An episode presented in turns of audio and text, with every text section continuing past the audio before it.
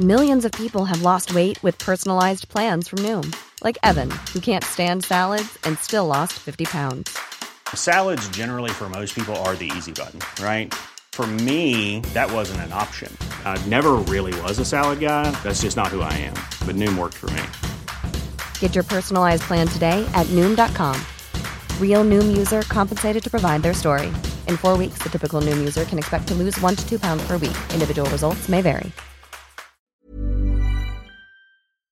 Bonjour à tous et bienvenue dans le Rendez-vous Jeu, l'émission bimensuelle où on vous résume toute l'actu du jeu vidéo et de l'industrie du gaming. C'est parti!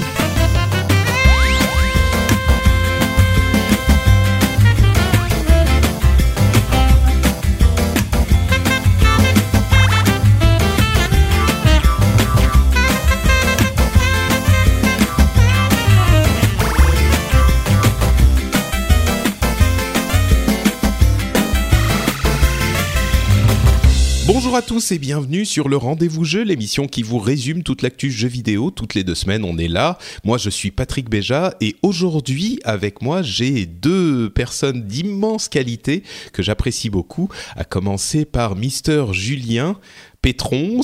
On dit Pétrons ou Pétrons c'est Pétrons. Hein. Pétrons.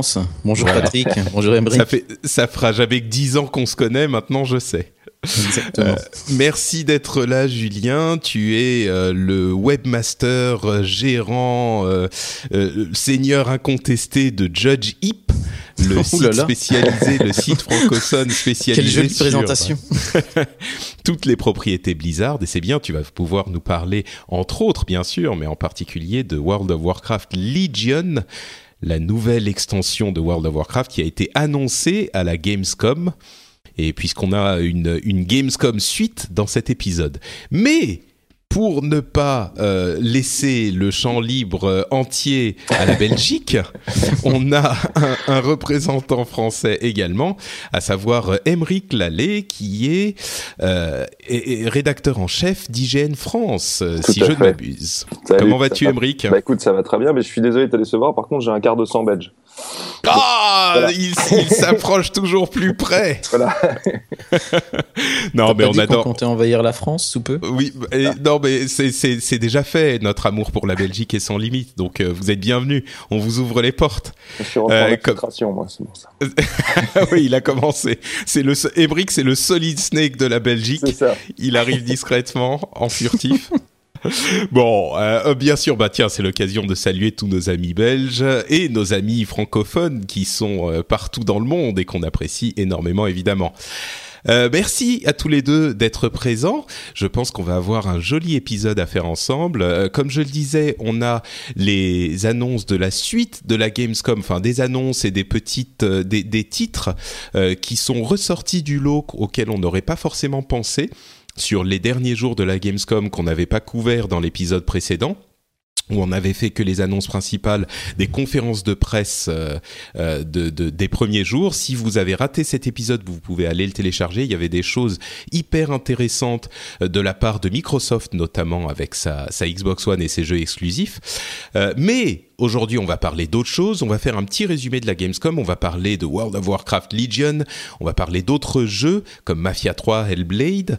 Euh, et on va vous parler d'autres news qui n'ont rien à voir avec la Gamescom également, avec des infos sur euh, l'argent que rapporterait Hearthstone à Blizzard. On reste quand même dans l'univers Blizzard. Euh, et plein d'autres petites choses qu'on va voir tous ensemble. On va commencer donc par la Gamescom et un nouveau record d'affluence à la Gamescom qui a ce, cette année attiré 345 000 personnes sur les allez, 4-5 jours, 4 jours et demi de, de, du salon il y avait des personnes de 96 pays et 6000 journalistes. Le nombre de journalistes est à peu près stable de l'année dernière. Le nombre de visiteurs, par contre, est en progression constante, sachant qu'en 2009, il y a 6 ans à peine, ils étaient 100 000 de moins. C'est assez euh, impressionnant comme chiffre et le salon est à la hauteur de ces chiffres. Euh, j'ai été à la Gamescom un certain nombre de fois. Je pense que Julien, tu as été euh, presque tous les ans aussi. Emeric, toi, tu y as été euh, régulièrement à la Gamescom J'y suis, allé deux ou trois fois, je crois, depuis 2009, euh, je crois.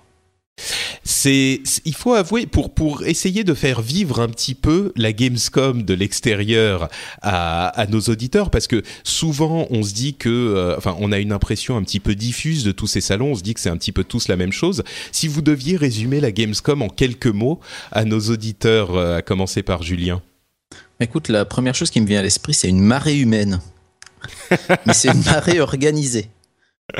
C'est vrai, c'est des Allemands quand même. Il y a un monde inimaginable qui arrive dans le salon dès le jeudi. Alors c'est vrai que nous, on a la chance de pouvoir visiter le mercredi où c'est, on est beaucoup plus tranquille que c'est la journée presse.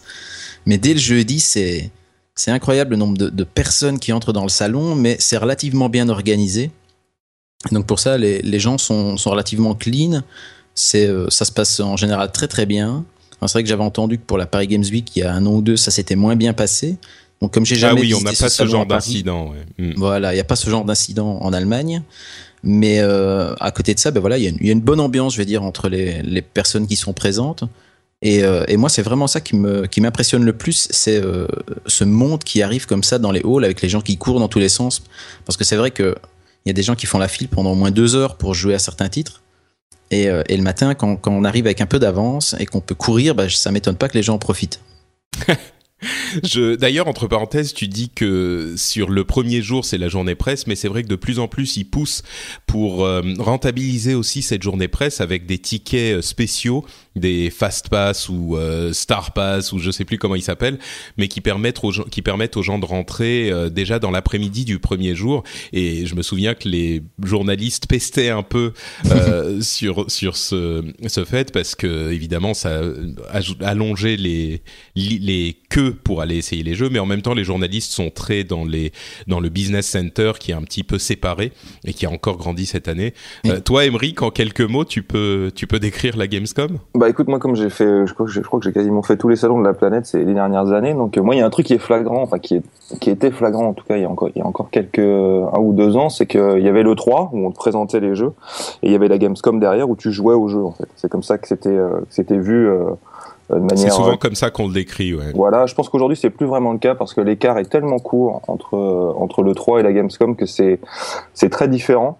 Euh, c'est évidemment un gros salon PC, euh, comme tu le disais Julien, c'est extrêmement organisé. Ça, je suis, je suis assez d'accord avec vous. Après, le fait que ce soit très très rapproché euh, de le 3 fait qu'aujourd'hui, c'est pas, c'est plus forcément le, c'est plus forcément le salon où, où on joue plus qu'à le 3.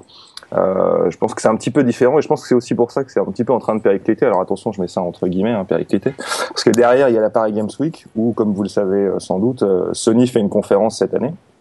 Une conférence qui n'a pas été faite à la, Gamescom à la Gamescom cette année et du coup qui change un petit peu la donne. Donc moi, je pense que la Gamescom c'est un salon qui aujourd'hui est mal placé. Voilà, si je, si je peux résumer ainsi. Voilà. Et je, pense je crois que tu parles. Euh, ouais, tu, tu parles en tant que, que journaliste, euh, c'est sûr. Euh, évidemment, comme on le voit avec les chiffres, les visiteurs, les joueurs, eux, euh, sont s'empressent d'y aller parce qu'il faut savoir que le 3 est un salon euh, de l'industrie, donc il y a toujours des gens qui réussissent à y aller, mais a priori c'est réservé, c'est pas un salon public. la Gamescom, c'est pas tout à fait. Oui, bah, le, le 3, il y a très très peu de public. Hein. Je crois qu'il faut au moins avoir un, un, badge de blogueur ou un truc comme ça. C'est pas les, les, tickets sont pas en vente libre non ouais, plus. Mais tout le monde peut être blogueur aujourd'hui. Ouais, c'est sûr, c'est sûr. Désolé. c'est pas, faux, c'est pas faux. des blogueurs, attention. non, c'est bon, non, non, mais c'est sûr, c'est sûr. Mais mais mais c'est vrai qu'il y a du monde. Mais euh, le, le, le la Gamescom est quand même populaire chez les joueurs, mais le, le truc, c'est que effectivement, cette année en particulier, ils sont euh, excessivement rapprochés. Euh, et puis Sony a son sa, sa, présence à la Paris Games Week et euh, ils ont aussi, euh, ils viennent d'annoncer le renouvellement, enfin le fait qu'ils feraient encore cette année leur conférence, euh, comment elle s'appelle, la Sony, la PlayStation Experience en décembre. donc ils peuvent aussi s'exprimer comme ça directement auprès des joueurs. Mais bon, c'était, c'est en tout cas un gros salon. Moi j'ai toujours le souvenir assez euh, ému. Euh, tiens, voilà le, les chiffres pour vous donner une, une idée. Euh, des chiffres que, que je trouve chez jeuxvideo.com. En 2015, on avait à peu près 50 000 visiteurs à l'E3. Donc mhm. il y a quand même, effectivement, c'est un salon hyper important, mais au, niveau taille, c'est très différent. Ah, mais alors, Moi, j'ai... Ouais. Vas-y, vas-y, vas-y. Je, je, me suis peut-être mal exprimé tout à l'heure quand je dis, je disais périclité entre entre guillemets, c'est je parle médiatiquement. Hein. C'est ça. Oui, oui, c'est vrai. C'est-à-dire que le bruit que c'est ce que je disais en tant que journaliste. Ouais. Voilà, c'est-à-dire que le bruit que fait un E3 est incomparable, euh, enfin, est, est, beaucoup plus fort que, que, le bruit que fait une Gamescom aujourd'hui. Par contre, en termes de visiteurs, évidemment que la Gamescom est devant, ça, on est tout à fait d'accord, et c'est normal puisque les gens veulent jouer. Et en Allemagne, on sait tous qu'ils sont fous furieux de PC, etc., mais pas que de ça. Et donc, comme ils sont plus organisés, ils ont plus le temps de jouer aussi, puisque mais ça se passe beaucoup mieux. c'est vrai que, mais moi, j'avais, euh, bah, j'en viens à mon anecdote que j'ai peut-être racontée sur ces ondes, mais euh, j'aime bien la, raconter. Euh, à l'époque donc où je commençais, je crois que c'était ma première année à la Gamescom euh, quand je travaillais pour Blizzard, et j'avais, je, marchais dans le hall le premier jour public, et je marchais donc avant l'ouverture, je revenais du hall où était abrité le stand Blizzard qui était déjà assez immense, et je, je revenais vers le business center au moment où ils ont ouvert les portes. Et euh, quand ils ont ouvert les portes, pardon, oui, à l'heure, tout à fait. Euh, et quand vous, je sais plus si c'était une année où il y avait euh, Diablo 3 ou euh, un, une nouvelle extension de World of Warcraft qui était jouable à la Gamescom, mais il y avait euh, deux gardes de sécurité qui marchait devant moi et il, on voit un petit peu plus loin devant euh, les une personne qui a visiblement sprinté comme c'était pas possible pour être le premier dans la queue et pour pouvoir commencer à, à jouer. Et là, les gardes lui, lui lancent un avertissement, ils lui crient un truc en, en allemand, ils lui disent ah attention, euh, faut pas courir. Alors le type, il les voit, bien sûr, il se, il se euh, frise sur place il se s'immobilise complètement et puis il commence à marcher normalement. Là, les gardes se retournent l'un vers l'autre, euh, ils se regardent d'un air satisfait, genre oui, nous sommes la loi, euh, ici on est en Allemagne, ça rigole pas. Et je, je plaisante pas, c'était une scène de film, peut-être Quatre secondes plus tard, on entend le, le, le grondement d'un troupeau immense et il y avait des centaines de personnes qui arrivaient en courant de la même direction et qui allaient dans la même direction. C'était un truc de dessin animé, quoi. Et, là, tu évidemment, pas filmé ça?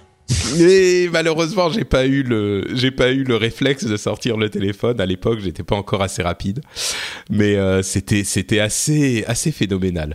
Et, et, ils couraient donc tous vers le hall. Alors j'imagine que c'était vers le stand Blizzard parce que je me souviens qu'il y avait une exclusivité à, à ce moment. Mais vers le hall en question, c'était vraiment comique quoi. Et ça m'a donné cette impression de, de, de foule mais énorme. Il y avait des gens qui font enfin il y a des queues effectivement de plusieurs heures mais je me souviens qu'il y avait même des gens qui faisaient la queue pour jouer à World of Warcraft sur la version qui était disponible dans le commerce. Ce qui était enfin c'était aberration oui non mais il y avait des trucs incompréhensibles quoi. Et attention qu'il y en a qui font ça juste pour obtenir le lanyard qui est offert à la fin le tour de cou oui, oui, ce genre de choses. Il y a des gens qui collectionnent, ouais. ouais voilà, t'as raison. toujours pareil. Euh, bon, donc on va revenir vers euh, Blizzard et on aura des opinions experts euh, dans, dans quelques instants. Mais avant ça, parlons du jeu qui a sans doute reçu le plus de awards, le plus de prix à la Gamescom, euh, parce que c'est aussi un moment important, le jeu de, du salon. Et là, je pense que sans conteste, c'est Star Wars Battlefront qui a reçu bah, le jeu du salon, bien sûr, mais qui a aussi reçu tout un tas d'autres prix. C'était euh, le jeu PC, le meilleur jeu PC, le meilleur jeu PlayStation, le meilleur jeu console, euh, le meilleur jeu multijoueur en ligne, ça fait quand même un sacré euh, un sacré paquet. Ce qui, la plupart des gens disent que ça sent plutôt bon, que le jeu a l'air de tenir ses promesses, même s'il y avait quand même un petit peu de, comment dire, de euh, scepticisme assez sain. Là, les gens qui l'ont essayé ont l'air d'être assez euh, satisfaits. Euh, toi, Emmerich, t'étais à, à Paris, hein, je veux dire, t'avais tes, tes, oui, oui. Tout à fait. Ton, ton travail de rédac chef qui t'a retenu. Euh, on avait d'autres jeux. Euh, le jeu euh, Xbox, si je ne m'abuse, c'était Metal Gear Solid 5. Bon, ça veut rien dire. Tous ces deux jeux sont, sont sont disponibles sur les deux consoles. Le jeu Nintendo Wii U, bien sûr, Super Mario Maker. meilleur jeu de rôle Dark Souls 3. Ok, mhm. Bon, c'est c'est pas moi, c'est pas ça que je pense quand, quand, je pense à un jeu de rôle, mais ok. Ouais, je pense qu'il y a euh, beaucoup de gens qui confondent les deux aujourd'hui. C'est-à-dire que moment où tu as des notions de RPG, ça devient RPG, alors que bon. C'est ça. C'est ça. Nous, nous on est à l'ancienne, on est plus vieux. Voilà, c'est ça, on est old school. la quarantaine, c'est terminé. Voilà. On comprend plus les jeux vidéo. Euh, et meilleur euh, meilleur indie, c'est Cuphead, euh, une exclusivité Xbox One, et le meilleur matériel, le HTC Vive, donc le casque de réalité virtuelle. Voilà pour les chiffres. Un commentaire, enfin sur les chiffres et les prix, un commentaire ou on passe à World of Warcraft Legion. Vas-y, Emric. Moi, c'est Battlefront. alors bon, je pense que Enfin, je pense qu'il y a surtout du buzz en fait autour de ça, c'est-à-dire que tous les gens qui ont joué effectivement ont l'air à peu près satisfaits, mais je pense que la plupart des gens qui ont joué, ils y jouaient pour la première fois ou peut-être la deuxième, et t'as pas le temps d'y jouer énormément, donc euh, j'ai quand même très très peur d'un manque de profondeur. Ça sent quand même mm. le, FPS ou le jeu de dogfight, puisque maintenant on sait qu'il y a du y a du dogfight, donc du combat de vaisseau. Euh, oui, qui a, l'air un peu, faible d'ailleurs. Les gens étaient assez uniformément d'accord pour dire que le dogfight c'est un bon c'est un, bon petit supplément, mais voilà. Mais c'est bien, ça, ça permet de varier les plaisirs. Mais après, en termes de mm. FPS pur, je pense que déjà, si on connaît les Battlefront d'avant, on sait que c'est pas hyper, euh, hyper euh, tactique, j'ai envie de dire. C'était assez, assez. Tu risques de te faire des ennemis, mais c'est pas grave, j'ai pas peur. Mais, mais je trouve ça, je trouve ça déjà assez bourrin à l'époque. Je pense que ça a pas tellement changé aujourd'hui. Et j'ai entendu dire, par contre, pour contrebalancer ce que tu viens de dire sur le, sur le le, dogfight. Voilà, le dogfight, c'est qu'en fait, il y a pas mal de subtilités euh, dans la gestion de ton énergie. C'est-à-dire que tu vas choisir si, par exemple, avec certains vaisseaux, tu vas mettre ton, ton énergie plus sur le bouclier avant, par exemple, pour perdre en vitesse, ou inversement, euh, gagner en vitesse et perdre en bouclier, ou tirer plus fort, ou des choses comme ça, pendant que tu pilotes, en fait. Et ça, c'est des trucs qui peuvent être, je trouve, à mon avis, très intéressants euh, à jouer. Mais quoi qu'il en soit, pour en revenir à ce au jugement final, entre guillemets, enfin final, sur ce Battlefront, je pense qu'il y a beaucoup de buzz. C'est l'année Star Wars, et j'ai vraiment hâte de voir le jeu avant de avant de dire que c'est le meilleur jeu du monde, parce que je pense que c'est juste un rêve de gosse qui se réalise pour beaucoup et que ça va peut-être pas aller chercher aussi loin que beaucoup le pensent. Voilà. Hmm. C'est sûr que c'est possible. Moi, je dirais sur le fait que ça soit un jeu un peu plus bourrin, que c'est pas forcément une mauvaise chose parce que, enfin, bourrin, c'est le côté euh, un petit peu, enfin, le revers de la médaille de quand on dit accessible, quoi. Euh, effectivement, il y a beaucoup de gens qui vont vouloir l'essayer et je pense que si on veut quelque chose d'extrêmement tactique, euh, il faut se tourner vers un autre jeu parce que celui-là se veut euh, facile à prendre en main et, et fun plus que. Tout à fait. Mais je pense que les deux sont pas inconciliables, tu vois. Tu peux avoir de la profondeur et fun aussi j'ai hâte de vraiment de toucher pour être, pour être sûr. Mais l'emballement, c'est parce que c'est aussi l'année Star Wars et que c'est un rêve de qui réalise, quoi. Voilà. C'est sûr, c'est sûr, effectivement. Euh, bon, parlons un petit peu de World of Warcraft Legion. Alors, euh, rapidement, là, c'est la nouvelle extension de World of Warcraft. Je sais plus si dans l'épisode précédent, on avait parlé de la chute de... Oui, on avait parlé de la chute de d'abonnés euh, de World of Warcraft, donc on va pas forcément revenir dessus, on l'avait couvert.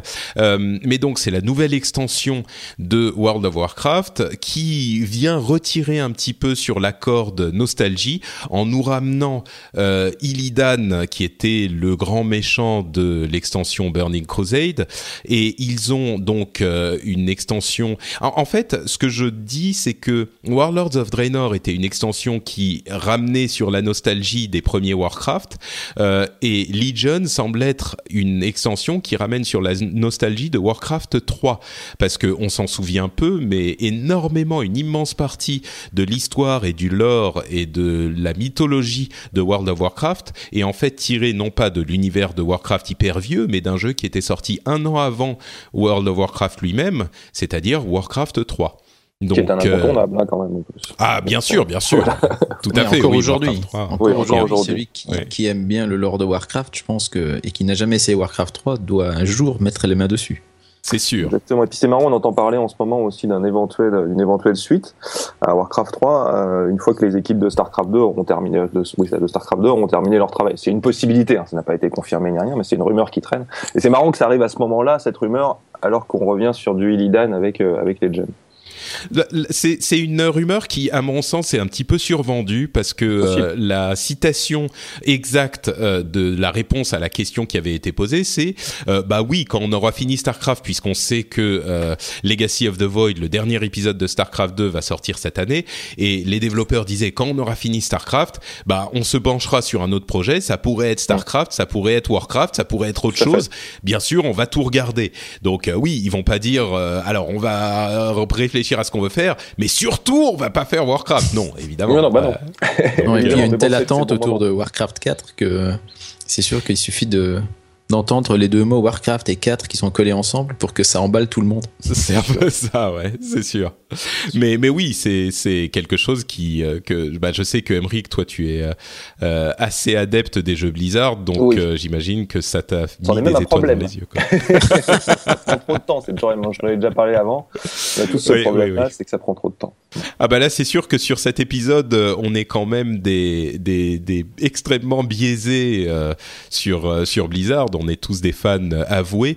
Euh, et donc, pour en revenir à, World of Warcraft, euh, je pense que Legion, encore une fois, ne convaincra pas forcément les gens qui ont décidé que World of Warcraft n'était pas pour eux du tout euh, de revenir ou n'était plus pour eux euh, de revenir, mais ceux qui étaient un petit peu hésitants, et je pense que c'est sur ça que Blizzard compte, euh, ceux qui étaient un petit peu hésitants peuvent être touchés par cette deuxième, cette deuxième dose de nostalgie, et puis certaines des fonctionnalités de l'extension. Bah tiens, Julien, puisque tu étais toi à la présentation de l'extension qui avait eu lieu sur scène et en direct sur Internet, peut-être que tu peux nous en parler, les, les fonctionnalités, les éléments euh, nouveaux qui vont arriver avec cette extension?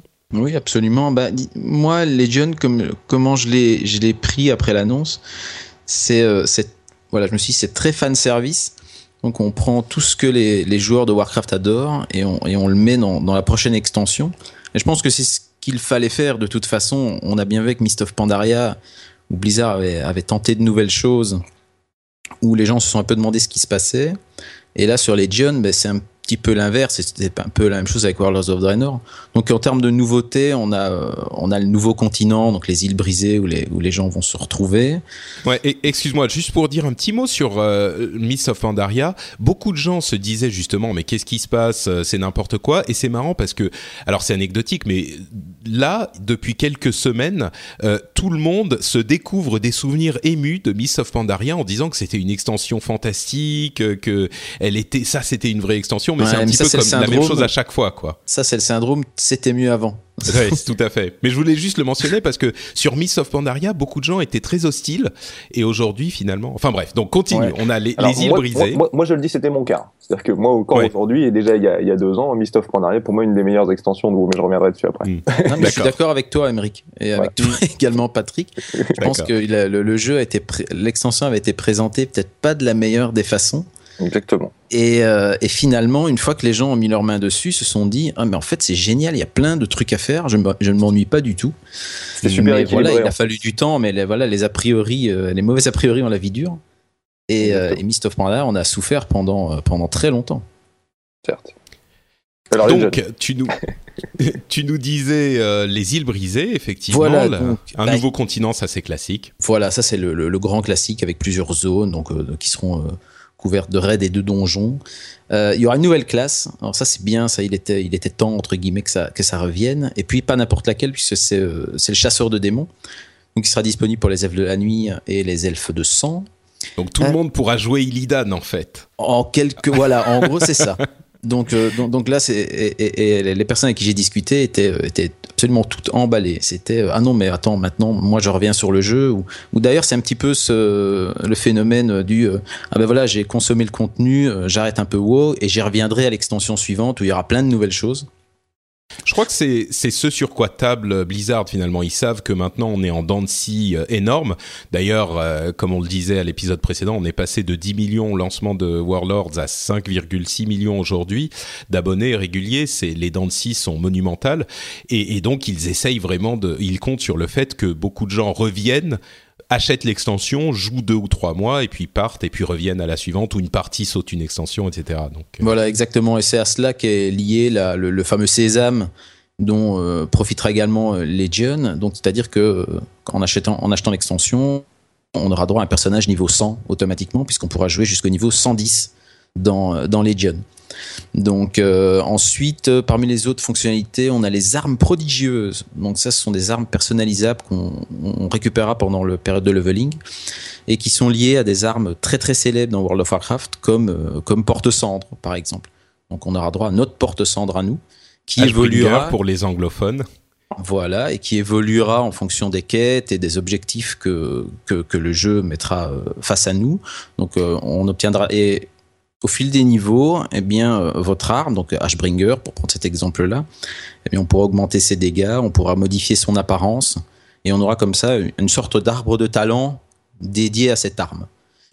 C'est-à-dire que tous les joueurs auront en fait la même arme qui sera personnalisable, énormément personnalisable au niveau du look, Oui. euh, mais ils l'obtiendront au début de leur leveling ou pendant leur leveling et ils vont la garder a priori pendant toute l'extension et ils vont leveler cette arme-là et et hum, cette arme est effectivement pour chaque euh, spécialisation euh, de classe, il y, donc il y en aura euh, 36, euh, il y aura une arme euh, spécifique et donc c'est Ashbringer, c'est Frostmourne ou un truc fait avec des fragments de Frostmourne, c'est euh, ce genre d'armes qui sont euh, mais, mais plus que légendaires euh, dans, dans l'histoire de World of à Warcraft, ceux donc qui qui ont parlent aux joueurs. ouais. Voilà, qui, qui parle vraiment à ceux qui ont connu l'univers de Warcraft, comme le bâton. Quand on parle du, du les mages pourront récupérer le, le, le- le bâton du premier gardien de Tirisfal. Alors ça parlera à personne d'autre que ceux Ouais, qui, ça, ont joué peu, à euh, World of Warcraft ou à Warcraft 3. Effectivement. Donc après Donc ça, les, ce sont les. Vas-y, continue. voilà. Donc ensuite, eh bien, euh, on aura forcément euh, bah, les donjons et raids. Ça, j'en ai parlé, mais on va pas, on va pas s'étendre sur chaque donjon et raid. euh, Non, bien sûr, bien sûr. Euh, il y aura également des, euh, des domaines de classe. Donc ça, c'est euh, au- donc on aura chaque classe aura- se retrouvera dans un dans une sorte de hall dédié bah, aux chevaliers de la mort, aux, aux druides, et, etc. Et chaque hall de classe se trouvera dans une partie euh, bien spécifique du monde. Dans mes souvenirs, le, le chaman, par exemple, se, trou- se trouvera dans un endroit du côté du Maelstrom. Donc, C'est ça, juste à côté, oui, euh, là où tous les éléments se déchaînent. euh, Voilà. Et donc, on- en gros, les joueurs se retrouveront entre membres d'une classe plus que dans une, dans, dans une ville où tout- ils seront tous ensemble, même s'il y aura une capitale neutre qui est Dalaran, qui revient Voilà. une nouvelle fois en jeu. Encore des souvenirs, euh, c'est vraiment on tire sur la corde du, de la nostalgie. Ces systèmes de, de, de hall de classe euh, sont, sont, pourraient être intéressants. On y recrute aussi des gens de notre classe parce qu'en fait la Horde et l'Alliance n'arrivent pas à s'entendre, bien sûr. Et comme il y a une énorme invasion de la croisade euh, ardente, euh, il faut faire quelque chose. Et comme la Horde et l'Alliance n'arrivent pas à s'entendre, et ben nous on y va avec notre classe et on mobilise notre classe et on va avoir des, des followers un petit peu comme dans les, les hum, garrisons, les, Les fiefs. fiefs euh, dans, dans l'extension actuelle, mais beaucoup plus centré sur les, les, les en fait des, des gens qui vont nous suivre et qui vont nous aider dans ce qu'on fait plutôt que d'aller faire des trucs pour nous. Donc euh, il y aura beaucoup moins de, euh, de de maintenance, de gestion, de management en fait que ce qu'on a dans les dans les fiefs qui étaient euh, très enthousiasmants au début de l'extension actuelle, mais qui aujourd'hui sont devenus, je pense, de la vie de la plupart des gens, plus un un poids que un véritable plaisir de jeu. Oui, absolument. La plupart, les gens avec qui j'ai discuté à la Gamescom notamment, les fiefs sont vraiment devenus un passage obligé et on se dit ah non j'ai pas envie de, ri- de, de reprendre un de mes anciens personnages parce que je dois monter le fief ou alors euh, ils, nous disent, ça, ils ouais. me disent ah ben voilà quand je me connecte j'en ai pour une heure à connecter tous mes personnages à effectuer les missions aussi bien pour le chantier naval que pour le fief d'origine et voilà et ça leur semble un petit peu un petit peu lourd à, à gérer au, au, au jour moi, je les fais carrément plus maintenant. Je, je, je me suis dit, bah tant pis, euh, je fais plus la gestion des fiefs, j'en ai marre, je vais jouer plutôt. Donc, euh, mais euh, donc il y aura aussi un nouveau système d'honneur qui est assez intéressant parce que il remet à zéro entièrement les avantages de, enfin pas entièrement, mais à, à 99% ou 95% les avantages d'équipement. C'est-à-dire que le système d'honneur, on va euh, faire un leveling avec le, le PVP et ça va nous obtenir une sorte de d'arbre de talent séparé euh, euh, qui sera supplémentaire à notre arbre de talent PVE classique, qui ne sera actif que en PVP et qui euh, fera que on aura cette progression par ce biais-là. Alors les gens qui joueront très bien progresseront plus vite que les autres, mais tout le monde pourra progresser au même niveau.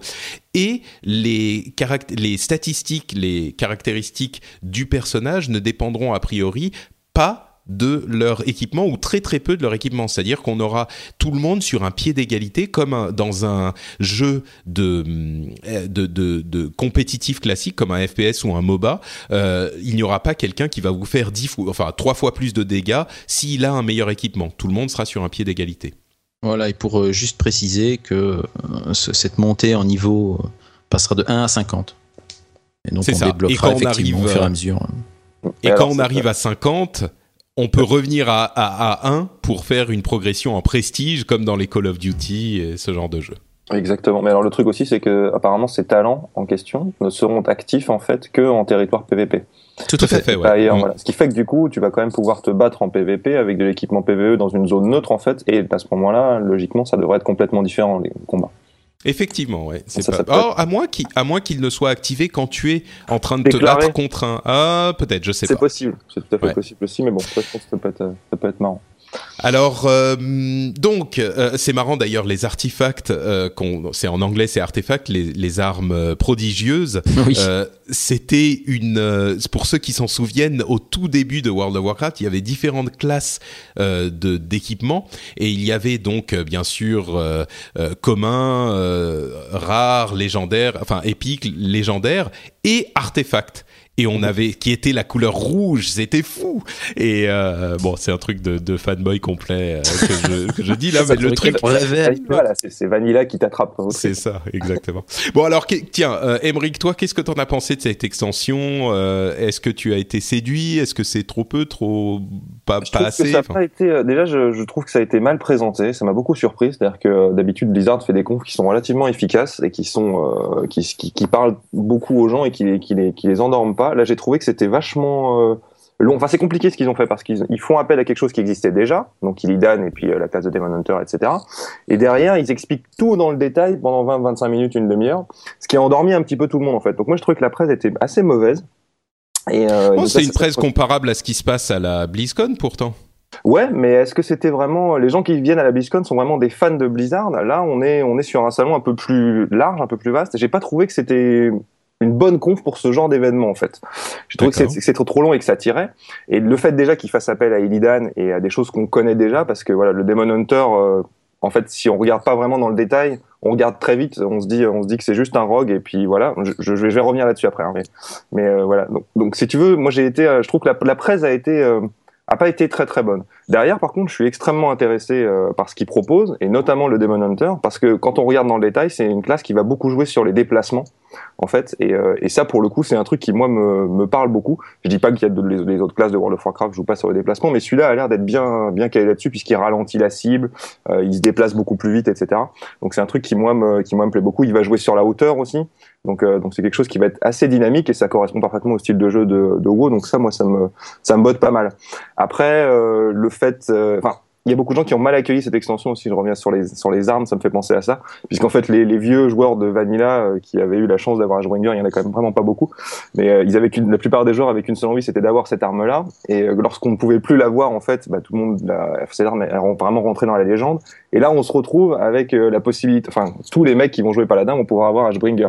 Donc tous les vieux de la vieille de World of Warcraft se disent un seul truc, c'est oh, bah c'est un truc pour noob, c'est pour les noobs, ça nous intéresse pas, ils savent plus quoi faire dans World of Warcraft, etc. Et je pense que c'est pour ça qu'il y a beaucoup de spécialistes ou d'amoureux de World of Warcraft, mais d'amoureux de la première heure, se sont dit voilà, c'est plus euh, World of Warcraft, c'est fini quoi. C'est plus que ce que moi j'attends en fait. Mais pour mm. autant, je rejoins ce que vous dites, qui est qu'il est évident qu'un mec qui jouait pas forcément à haut niveau euh, il y a euh, il y a dix ans et qui voyait un, un, mec passer avec Ashbringer devant lui, et là on lui propose dix ans après de récupérer Ashbringer et de la forger et de vivre une histoire avec sur 10 niveaux, et eh ben, je pense que lui, ça peut peut-être le toucher.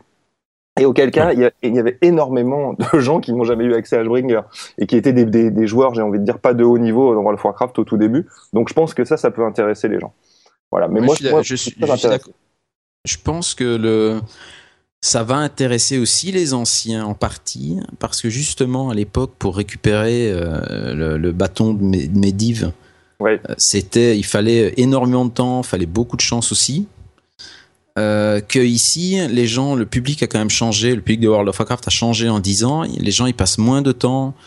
On a, on a, on s'est soit marié, on a, pour certains, eu des enfants. Donc, on a moins de temps pour Tu jouer. parles d'expérience, Je parle aussi d'expérience, voilà. Euh, après, je représente pas le, le joueur type de, de WoW, mais, mais en Mais tout cas, il y a une partie des, des joueurs qui, qui seront dans le même cas que moi. Bien sûr. Et, euh, et justement, on, se dit, bah tiens, Allô Ouais, va- Oui, Vas-y. Emric. Il, Excuse-moi, je te il veut, il absolument interrompre. C'est le Voilà, jeu du podcast. Vas-y, Emric, et Voilà, on repasse la parole à Julien. Il y a un truc qu'il faut comprendre, c'est que les gars qui ont eu Ashbringer il y a 10 ans, ils ont perdu leur femme. Donc ils sont énervés. Tu vois ce que je veux dire quand on leur propose ça? Voilà, excuse-moi, c'était juste pour la non, blague. là, je te parle plutôt de ceux qui n'ont jamais eu Ashbringer à l'époque et qui vont se dire, ah bah tiens, maintenant, je peux avoir quelque chose de ce genre-là et avec lequel je vais pouvoir vraiment jouer. Euh, parce que c'est vrai qu'à l'époque, quand on récupérait ce genre d'arme, on jouait avec un petit peu, mais voilà, euh, pas très longtemps. Tandis qu'ici, on va pouvoir récupérer une arme et en profiter toute la, tout le long de l'extension. Hmm. Donc ça, je pense que c'est quand même pas mal. Alors, je reviens sur la présentation. Euh, je pense que cette conférence, on va dire entre guillemets, à la BlizzCon, avait ça de bien, c'est qu'elle se déroulait en Europe, euh, lieu où les joueurs se sont souvent dit ah nous on est un petit peu les oubliés de, de World of Warcraft, il se passe jamais rien au, au sujet de WoW chez nous. Donc je pense que ça c'est euh, c'est un bon point pour Blizzard d'avoir fait quelque chose de ce genre-là, qui euh, qui a montré bah, que pour eux l'Europe comptait également. Et euh, je pense que le, le- c'était pas évident pour les présentateurs parce qu'il y avait beaucoup de choses à dire en, en, en Ouais. une petite heure. C'est vrai que le, le- généralement quand ils présentent une, une, extension à la BlizzCon, on a droit à une conférence d'une heure et demie euh, qui suit la, la, la- l'ouverture, la cérémonie d'ouverture. Ce qu'on n'avait pas ici de toute façon. Et il a fallu vraiment condenser beaucoup de choses. Et je pense que le, ce qu'on n'apprécie pas trop, ou où il y a en tout cas beaucoup de points d'interrogation sur certains éléments, ben voilà, il faudra attendre la BlizzCon pour en savoir plus. Euh, maintenant, je suis d'accord avec toi que voilà, tout n'est pas rose et que on peut se dire ah tiens Illidan encore, euh, la Légion ardente encore. Voilà, c'est effectivement des choses qu'on peut se dire, mais euh, voilà, je pense qu'il faut aussi attendre un petit peu plus longtemps avant de voir ce que Blizzard réserve parce qu'on sait très bien qu'il y a certaines fonctionnalités qui n'ont pas été dévoilées. Et puis toute une série de choses qu'on ne, sait pas encore à propos des, des armes prodigieuses et de, de toutes, ces, toutes ces autres fonctionnalités. Maintenant, juste euh, comprenons-nous bien. Moi, je, moi, je suis, je suis super content de voir revenir Elidan. Très honnêtement, parce que j'adore, j'adore le perso et tout ce qui m'a été montré là, à peu de choses près, m'intéresse. Je dis juste qu'il y a beaucoup de gens qui étaient des spécialistes de WoW qui ont été extrêmement déçus en fait parce qu'ils ont l'impression d'une redite quoi. Voilà, moi j'étais Ouais. avec les gars de Millennium euh, à côté de moi parce que je bosse juste à côté d'eux, euh, qui sont donc quand même un peu des, des, des, gros fous des, des productions Blizzard. Euh, quand ils ont vu ça, ils étaient tous extrêmement déçus. Hein. Ouais. Donc, euh, Non, mais c'est sûr. Il y a, je pense qu'il y a, il y a beaucoup de gens qui vont, qui sont, pour qui c'est pas leur truc. Mm. Euh, il y a énormément de gens qui vont se dire que bon bah c'est pas mon, mon, mon extension, j'ai pas envie d'y jouer, ou alors euh, WoW pour moi c'est fini. Mais il faut se souvenir quand même qu'il y a euh, plus de 100 millions de personnes qui ont joué à World of Warcraft. Euh, bon, il suffit que euh, 3 ou 4 de ces gens-là se disent euh, ah bah ça va ça m'intéresse je vais revenir pour deux mois pour euh, essayer. Et on est tout de suite remonté à euh, bon j'imagine que d'ici à ce que le jeu sorte la population va encore chuter de World of Warcraft. Mais euh, c'est c'est puisqu'on aura la bêta cette année sans doute on imagine une sortie début d'année prochaine premier tri- trimestre. Mais il y a én- énormément de gens qui, pour qui c'est pas leur truc, euh, et je pense qu'il y a beaucoup de gens aussi qui sont euh, au moins intrigués. Moi, en l'occurrence, euh, les trois choses qui m'intéressent, c'est la nouvelle classe parce que c'est toujours sympa, euh, les armes prodigieuses euh, avec leur système de, de talent interne en quelque sorte, euh, et puis le fait de pouvoir avoir cette arme, c'est toujours intéressant. Et puis Bien sûr, euh, les, class holds, ça peut être sympa, mais surtout le nouveau système de d'honneur euh, qui rend la chose un petit peu plus facile à appréhender et en même temps plus basé sur la le, le skill, comme on dit, que sur l'équipement. Donc, euh, ça veut dire que je vais perdre plus, mais c'est pas grave. Ça m'intéresse Ça veut surtout dire que tu vas perdre beaucoup de temps encore. Oui, c'est très possible. C'est surtout ça. Mais tu, parlais d'un truc intéressant, juste deux secondes. c'est Tu, tu, tu parlais du, du- des chiffres. Alors effectivement, ils sont passés à 5 millions, mais ça reste quand même encore prodigieux. Hein. Oui, c'est vrai qu'on a tendance à l'oublier. Voilà, faut pas, faut pas oublier non plus qu'il y a très peu de MMO. Je crois qu'il y en a un ou deux qui se baladent à un million, et tout le reste, euh, tout le reste, c'est au revoir, quoi. Donc, je veux dire, 5 millions, c'est quand même gigantesque euh, encore aujourd'hui. Et euh, je veux dire, le, le, seul vrai problème pour euh, enfin, ceux qui ça pose vraiment problème qu'on passe de, de 10 à 5 millions, c'est Blizzard. Hein. C'est sûr. voilà. Donc, et, et, et, je pense que je pense que vu qu'ils ont euh, réussi à tirer tout l'argent possible du monde pendant dix 10 ans, euh, c'est pas non plus qu'ils sont en train de pleurer sur leur chaise en or, quoi. Non, mais je pense qu'ils savent que c'est sur la fin et donc du ah coup, bah, ils, sûr. Ils, essayent d'emmener doucement sur la fin. Moi, je ne crois pas une seule seconde qu'on reviendra aux 14 millions d'abonnés euh, d'il y a ah non, C'est impossible. Quoi. Ah, pardon, 12, excuse-moi. Mais non, non, c'est sûr, c'est sûr. Quand on dit que c'est la fin, ça va durer longtemps. ça va encore durer longtemps, ouais, parce que Ultima Online, dont j'ai été un fan absolu à ses débuts, est encore là. Ben, c'est sûr que ça va durer très longtemps. En même temps, je sais pas si vous voyez la, la, la, tête de la courbe de progression. Au début, il y a eu une, une progression fulgurante euh, qui, en, à peu près un an, a fait monter le nombre d'abonnés à 5 millions, à plus de 5 millions. Euh, et puis ensuite, ça c'est c'est une, une, courbe en cloche, hein. donc ça s'est stabilisé un tout petit peu. On sait que c'est monté à 12 millions au bout d'un moment. Et est-ce que si ça va sur la suite de la cloche, ça va pas redescendre à une vitesse aussi vertigineuse? Euh, bon, je pense que ça va s'adoucir en tout cas, mais c'est ce que fait Blizzard. Ils essayent d'adoucir la cloche autant que possible.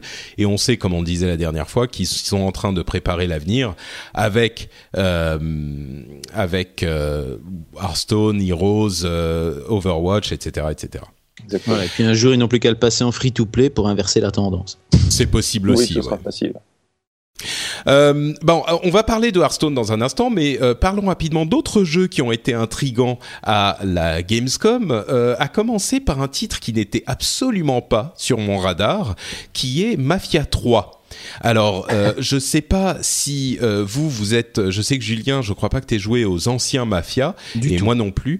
Mais euh, toi, tu étais un, un adepte de Mafia? j'ai, Adepte, non, mais, euh, mais j'ai d'abord, on, on, en a toujours parlé dans ce milieu-là. Enfin, moi, dès que le premier Mafia est arrivé, tout le monde en, tout le monde en parlait. Je parle dans les, les, les, les spécialistes.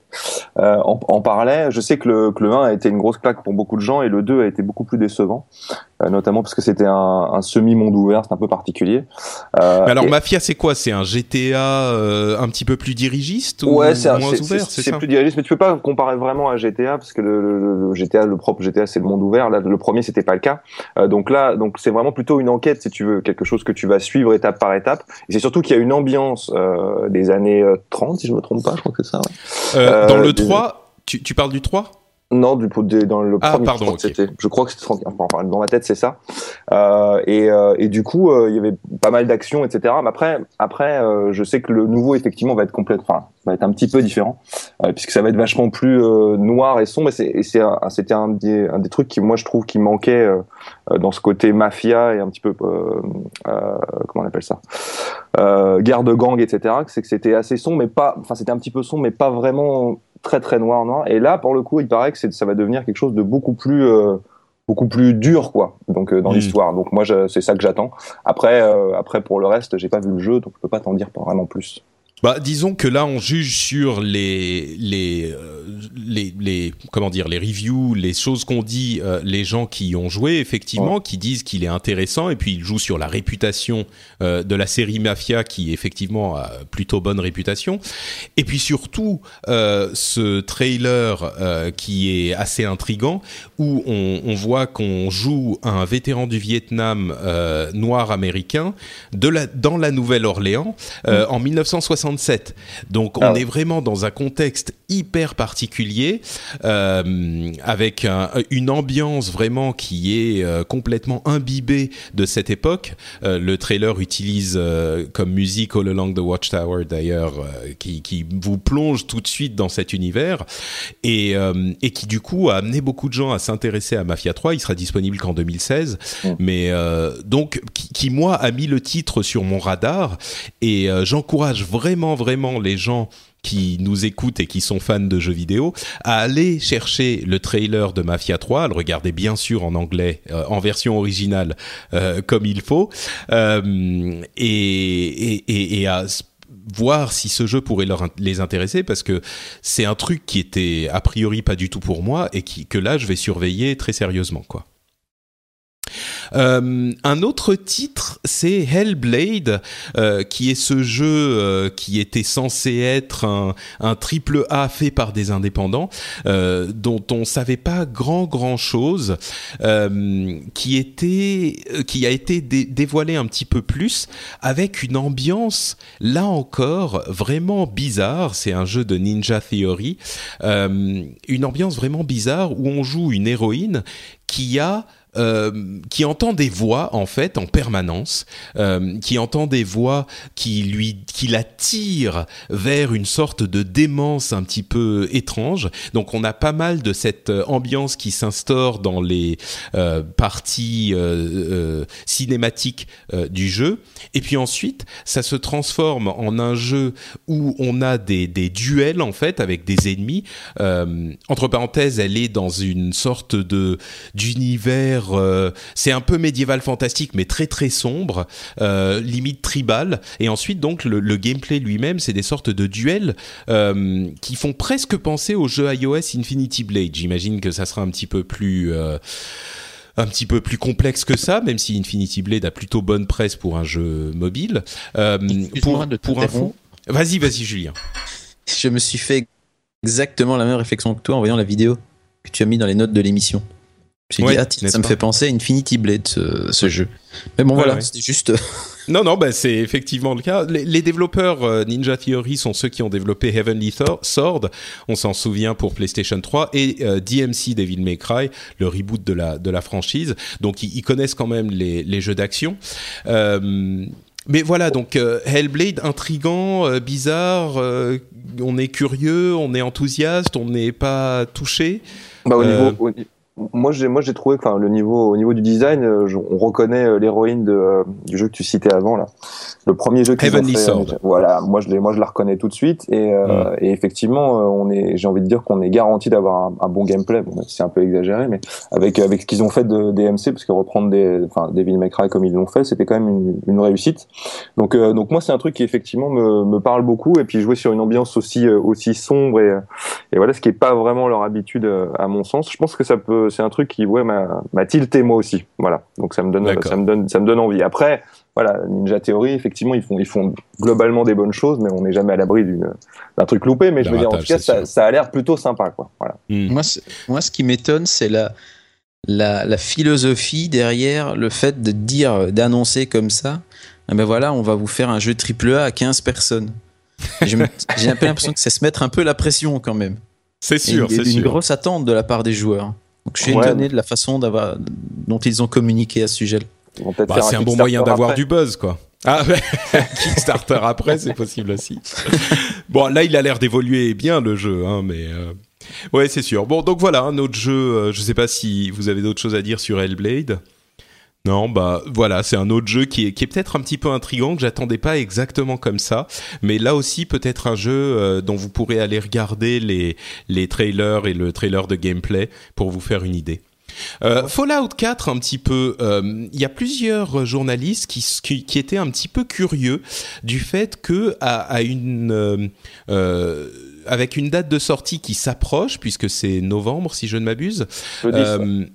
Voilà, on n'a toujours pas pu, ils n'ont toujours pas pu mettre les mains sur Fallout 4. Il n'était toujours pas jouable euh, et la communication est très très orientée FPS, euh, mhm. ce qui est un petit peu curieux pour un jeu comme comme Fallout. En même temps, c'était un petit peu le cas pour Fallout 3.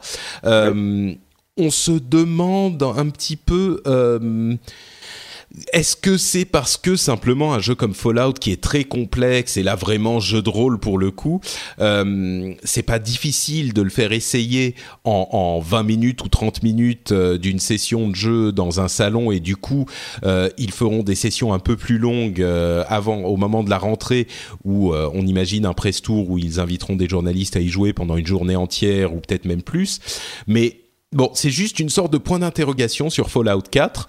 Comment se fait-il qu'on n'ait pas pu euh, y jouer encore euh, toi qui es un journaliste professionnel, est-ce bah, que ça te ça t'intrigue ou est-ce que c'est normal ou... Pour moi, c'est enfin après dans le plan de communication habituel, c'est intrigant. Ça, je suis d'accord avec toi. C'est d'habitude, mhm. la plupart des temps pour les jeux, ça se passe comme ça, c'est-à-dire qu'on fait une annonce, derrière on fait jouer les gens et puis derrière il y a des feedbacks de journalistes. Oui, sauf que là, euh, leur Fallout 4 en fait, ils ont complètement réussi leur conférence 3.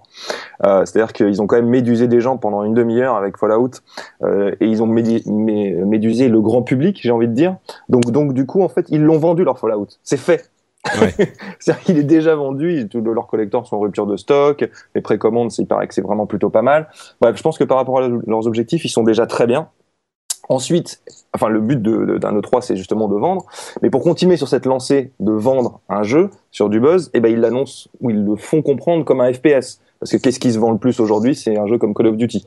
Donc je veux dire, c'est plus logique quand tu veux attirer des gens qui connaissent pas Fallout de leur présenter comme un FPS parce que ça a la forme de prime abord, j'entends bien, euh, d'un FPS. Donc, il est plus facile à vendre comme ça. Donc, je pense que ça va pas plus loin que ça. Et derrière, je t'en hmm. rejoins sur les sessions, effectivement, de 20 ou 30 minutes pour un jeu comme ça qui est extrêmement complet avec une base de données énorme, avec énormément de possibilités, qui est en fait un vrai jeu de rôle à la euh, qui a une euh, avec une forme FPS, euh, c'est extrêmement compliqué d'arriver à le, à le montrer correctement à des journalistes et donc que derrière les journalistes en parlent comme le voudraient Bethesda, les développeurs.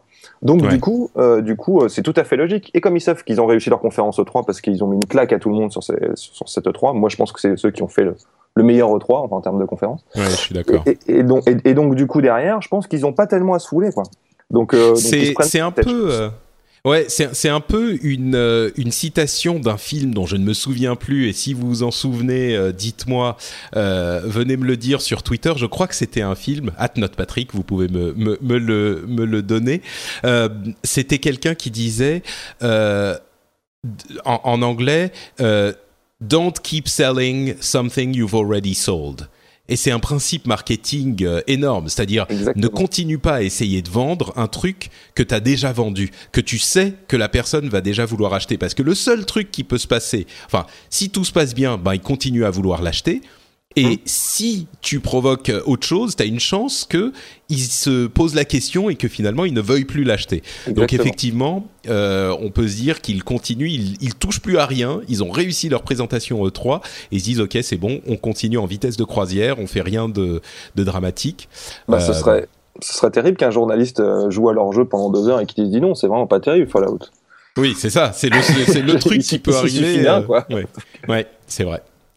Euh, autre chose euh, qu'on ne peut pas ne pas évoquer, évidemment, c'est le International Dota 2 Championship de 2015 qui a vu la victoire des Evil Geniuses, euh, donc un groupe occidental, une équipe occidentale. On aurait pu s'attendre, comme c'est souvent le cas, à voir triompher des Asiatiques. Là, c'est des Occidentaux qui ont gagné et qui ont gagné une bonne partie des 18 millions de dollars financés en partie par la communauté de Dota, bien sûr, on le sait, par des ventes d'objets euh, en jeu. 18 millions de dollars, donc gagnés en partie par l'équipe des Evil Geniuses. Euh, moi, j'ai essayé, je, me découvre une certaine affinité pour certains e-sports, euh, et notamment les jeux de combat, j'en ai parlé dans l'émission auparavant mais et j'ai essayé de regarder un petit peu le championship, la finale. Je me suis dit bah quand même là c'est l'occasion de se plonger dans le MOBA et d'essayer de voir si ça me plaît aussi. Et j'avoue que j'ai été, je suis resté assez hermétique. Alors c'est des jeux auxquels je ne joue pas du tout, donc évidemment je suis pas du tout le le terrier, le, le terreau fertile euh, pour l'amour de ce type de jeu.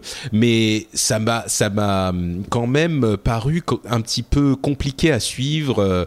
Enfin j'ai j'étais euh, pas hyper convaincu pour moi hein, par euh, par le fait de voir des championnats de, de MOBA en tant que non joueur ça n'étonnera personne mais je sais pas est-ce que vous, vous suivez les championnats de MOBA moi je, moi je suis quelques trucs ouais mais pas que du MOBA après je sais pas pour toi Julien mais Oh, j'en suis un petit peu, oui. Après euh, le, le, Dota 2, j'ai un pote qui est allé euh, voir le, le, truc et qui s'est qui, qui s'est vraiment beaucoup beaucoup amusé. Et euh, voilà, il a dit on a reçu un, un superbe goodie bag, l'ambiance était incroyable. mais on parle du euh, sport, Julien. Qu'est-ce que tu viens de parler de goodie bag Non, mais ça l'a marqué. Ça l'a marqué. Donc il dit voilà, il dit ça a duré quand même plusieurs jours. Euh, il dit ça, ça, coûtait, je pense que pour aller sur place, ça coûtait genre 90 dollars, une, une, histoire comme ça. Et il dit voilà, il dit t'imagines pas le, lors de la finale l'ambiance qu'il y a eu sur place? Il dit c'est un superbe souvenir. Donc euh, mm. même si euh, le euh, le terreau fertile, comme tu en parles, n'est pas peut-être pas gigantesque, il est en tout cas largement suffisant pour faire ce genre d'événement. Ah, mais moi, je- le terreau fertile, je parlais de moi, hein. c'est moi qui n'ai pas un terreau fertile. C'est sûr que c'est. Hiring for your small business? If you're not looking for professionals on LinkedIn, you're looking in the wrong place. That's like looking for your car keys in a fish tank. LinkedIn helps you hire professionals you can't find anywhere else, even those who aren't actively searching for a new job but might be open to the perfect role. In a given month, over 70% of LinkedIn users don't even visit other leading job sites. So start looking in the right place. With LinkedIn, you can hire professionals like a professional. Post your free job on linkedin.com/people slash people today. Mother's Day is around the corner. Find the perfect gift for the mom in your life with a stunning piece of jewelry from Blue Nile. From timeless pearls to dazzling gemstones, Blue Nile has something she'll adore. Need it fast? Most items can ship overnight. Plus, enjoy guaranteed free shipping and returns. Don't miss our special Mother's Day deals. Save big on the season's most beautiful trends. For a limited time, get up to 50% off by going to BlueNile.com. That's BlueNile.com. Ces événements sont énormes et c'est les plus gros événements d'e-sport euh, en ce moment, c'est certain. Ah, Mais c'est vrai ouais. que. Ouais, ouais, regardez ça. euh, moi, je me souviens avoir regardé du StarCraft et de l'avoir mis sur la télé. Et c'est vrai que, voilà, t'es dans l'ambiance et au lieu de regarder quelque Mm. chose de pourri sur une chaîne euh, classique. Un, un- et un reality show débile, euh, ouais, une télé-réalité sur. tu, euh, ouais. tu- tu regardes une, une finale de, de championnat e-sport et, euh, et tu t'amuses tout autant, si pas beaucoup plus. Ouais. Moi je, moi, je pense que c'est, enfin, aller là-bas et vivre ça, c'est complètement différent que, que de le regarder euh, de, de, de chez soi. Je pense que c'est pas du tout euh, le même type de public. Le mec qui va se déplacer pour aller pour aller vivre le truc en vrai, bah, il vient pour le show et en même temps pour le jeu. Je pense que l'autre, par contre, qui va découvrir ça euh, via un écran ou, ou qui aime ça mais via un écran, soit il connaît déjà le jeu, soit il le découvre. Et le problème de cette découverte, c'est ce à quoi tu te heurtes, Patrick, c'est que régulièrement en fait, et c'est pas valable que pour les MOBA, hein, je pense que c'est valable pour beaucoup, pour tout ce qui est e-sport en fait, arriver à un certain niveau euh, de jeu, il est extrêmement compliqué euh, d'arriver à, à démocratiser sous- tout ça via un, via un écran à quelqu'un qui ne connaît pas. Surtout quand, C'est sur des, sur des joueurs d'un tel niveau. Parce Ouais, je que- suis d'accord avec toi, je ça dirais dépend que- beaucoup du. euh, moi, je dirais que ça dépend du genre de jeu. Je pense Voilà, qu'un ouais. est beaucoup plus facile à, à aborder, même pour un, un néophyte, qu'un Ouais. Dota 2 ou, euh, ou un StarCraft Bah, pense- 2 qui sont très compliqués à, à comprendre et où on voit une masse. qu'ils sont très rapides en fait. C'est ça. Oui, truc. voilà. C'est que ça va Il se vite. passe mais- tellement de trucs en même temps Voilà. partout. Je veux Voilà, dire, un jeu comme Hearthstone, mais un, un jeu Voilà, comme ou- Hearthstone ou un jeu de, de, de combat euh, un contre un comme Street Fighter, euh, même si on n'a jamais joué, effectivement, on comprend qu'il y a deux personnages et que l'un doit taper l'autre et c'est relativement, c'est plus accessible, disons. Exactement. Voilà, après, il y a Euh, des jeux beaucoup plus classiques comme, le, comme les FIFA, qui peuvent, qui sont Oui, tout- beaucoup ouais. plus faciles à comprendre pour tout le monde. Mm. Tout, Mais- tout à fait. Et alors, ju- juste un truc, Hearthstone, hein, c'est sûrement le. Moi, je sais pas pour vous, mais c'est le seul jeu où j'arrive à m'endormir des fois entre les tours. hein. je trouve ça, je trouve ça, je trouve les quatre, ces 90 secondes sont d'une longueur pour moi. Le temps que faut l'autre arrêter de jouer à joueur 4 joue. heures du matin. C'est ce que j'allais dire exactement. Exactement, ouais, c'est ça. Non, mais c'est c'est terrible. Ceci dit, euh, ceci dit, je, j'abonde quand même un petit peu dans votre sens aussi parce que moi qui ai jamais été un gros joueur de Starcraft euh, et qui ai jamais suivi d'e-sport de Starcraft, euh, j'ai pour le travail, euh, j'étais à un événement de lancement avec une série de show match euh, pour le lancement de Heart of the Swarm il y a quelques années. Et euh, les show match, donc une sorte de mini tournoi où il y avait notamment Stefano Greby, quelques autres c'était euh, un truc euh, l'ambiance sur place c'était folle quoi. Je me suis pris à me m'exciter pour ces matchs alors que jamais j'ai suivi Starcraft. Bon je connais un petit peu j'ai déjà joué un peu donc je connais le principe mais euh, je me suis pris à me, me lever sur mon siège à crier à encourager tel ou tel joueur. C'est vrai que quand on est sur place euh, quand on est dans l'ambiance avec euh, d'autres personnes il y a une énergie qui monte et qui est très très différente. Ça je je l'avoue bien volontiers quoi. Clairement.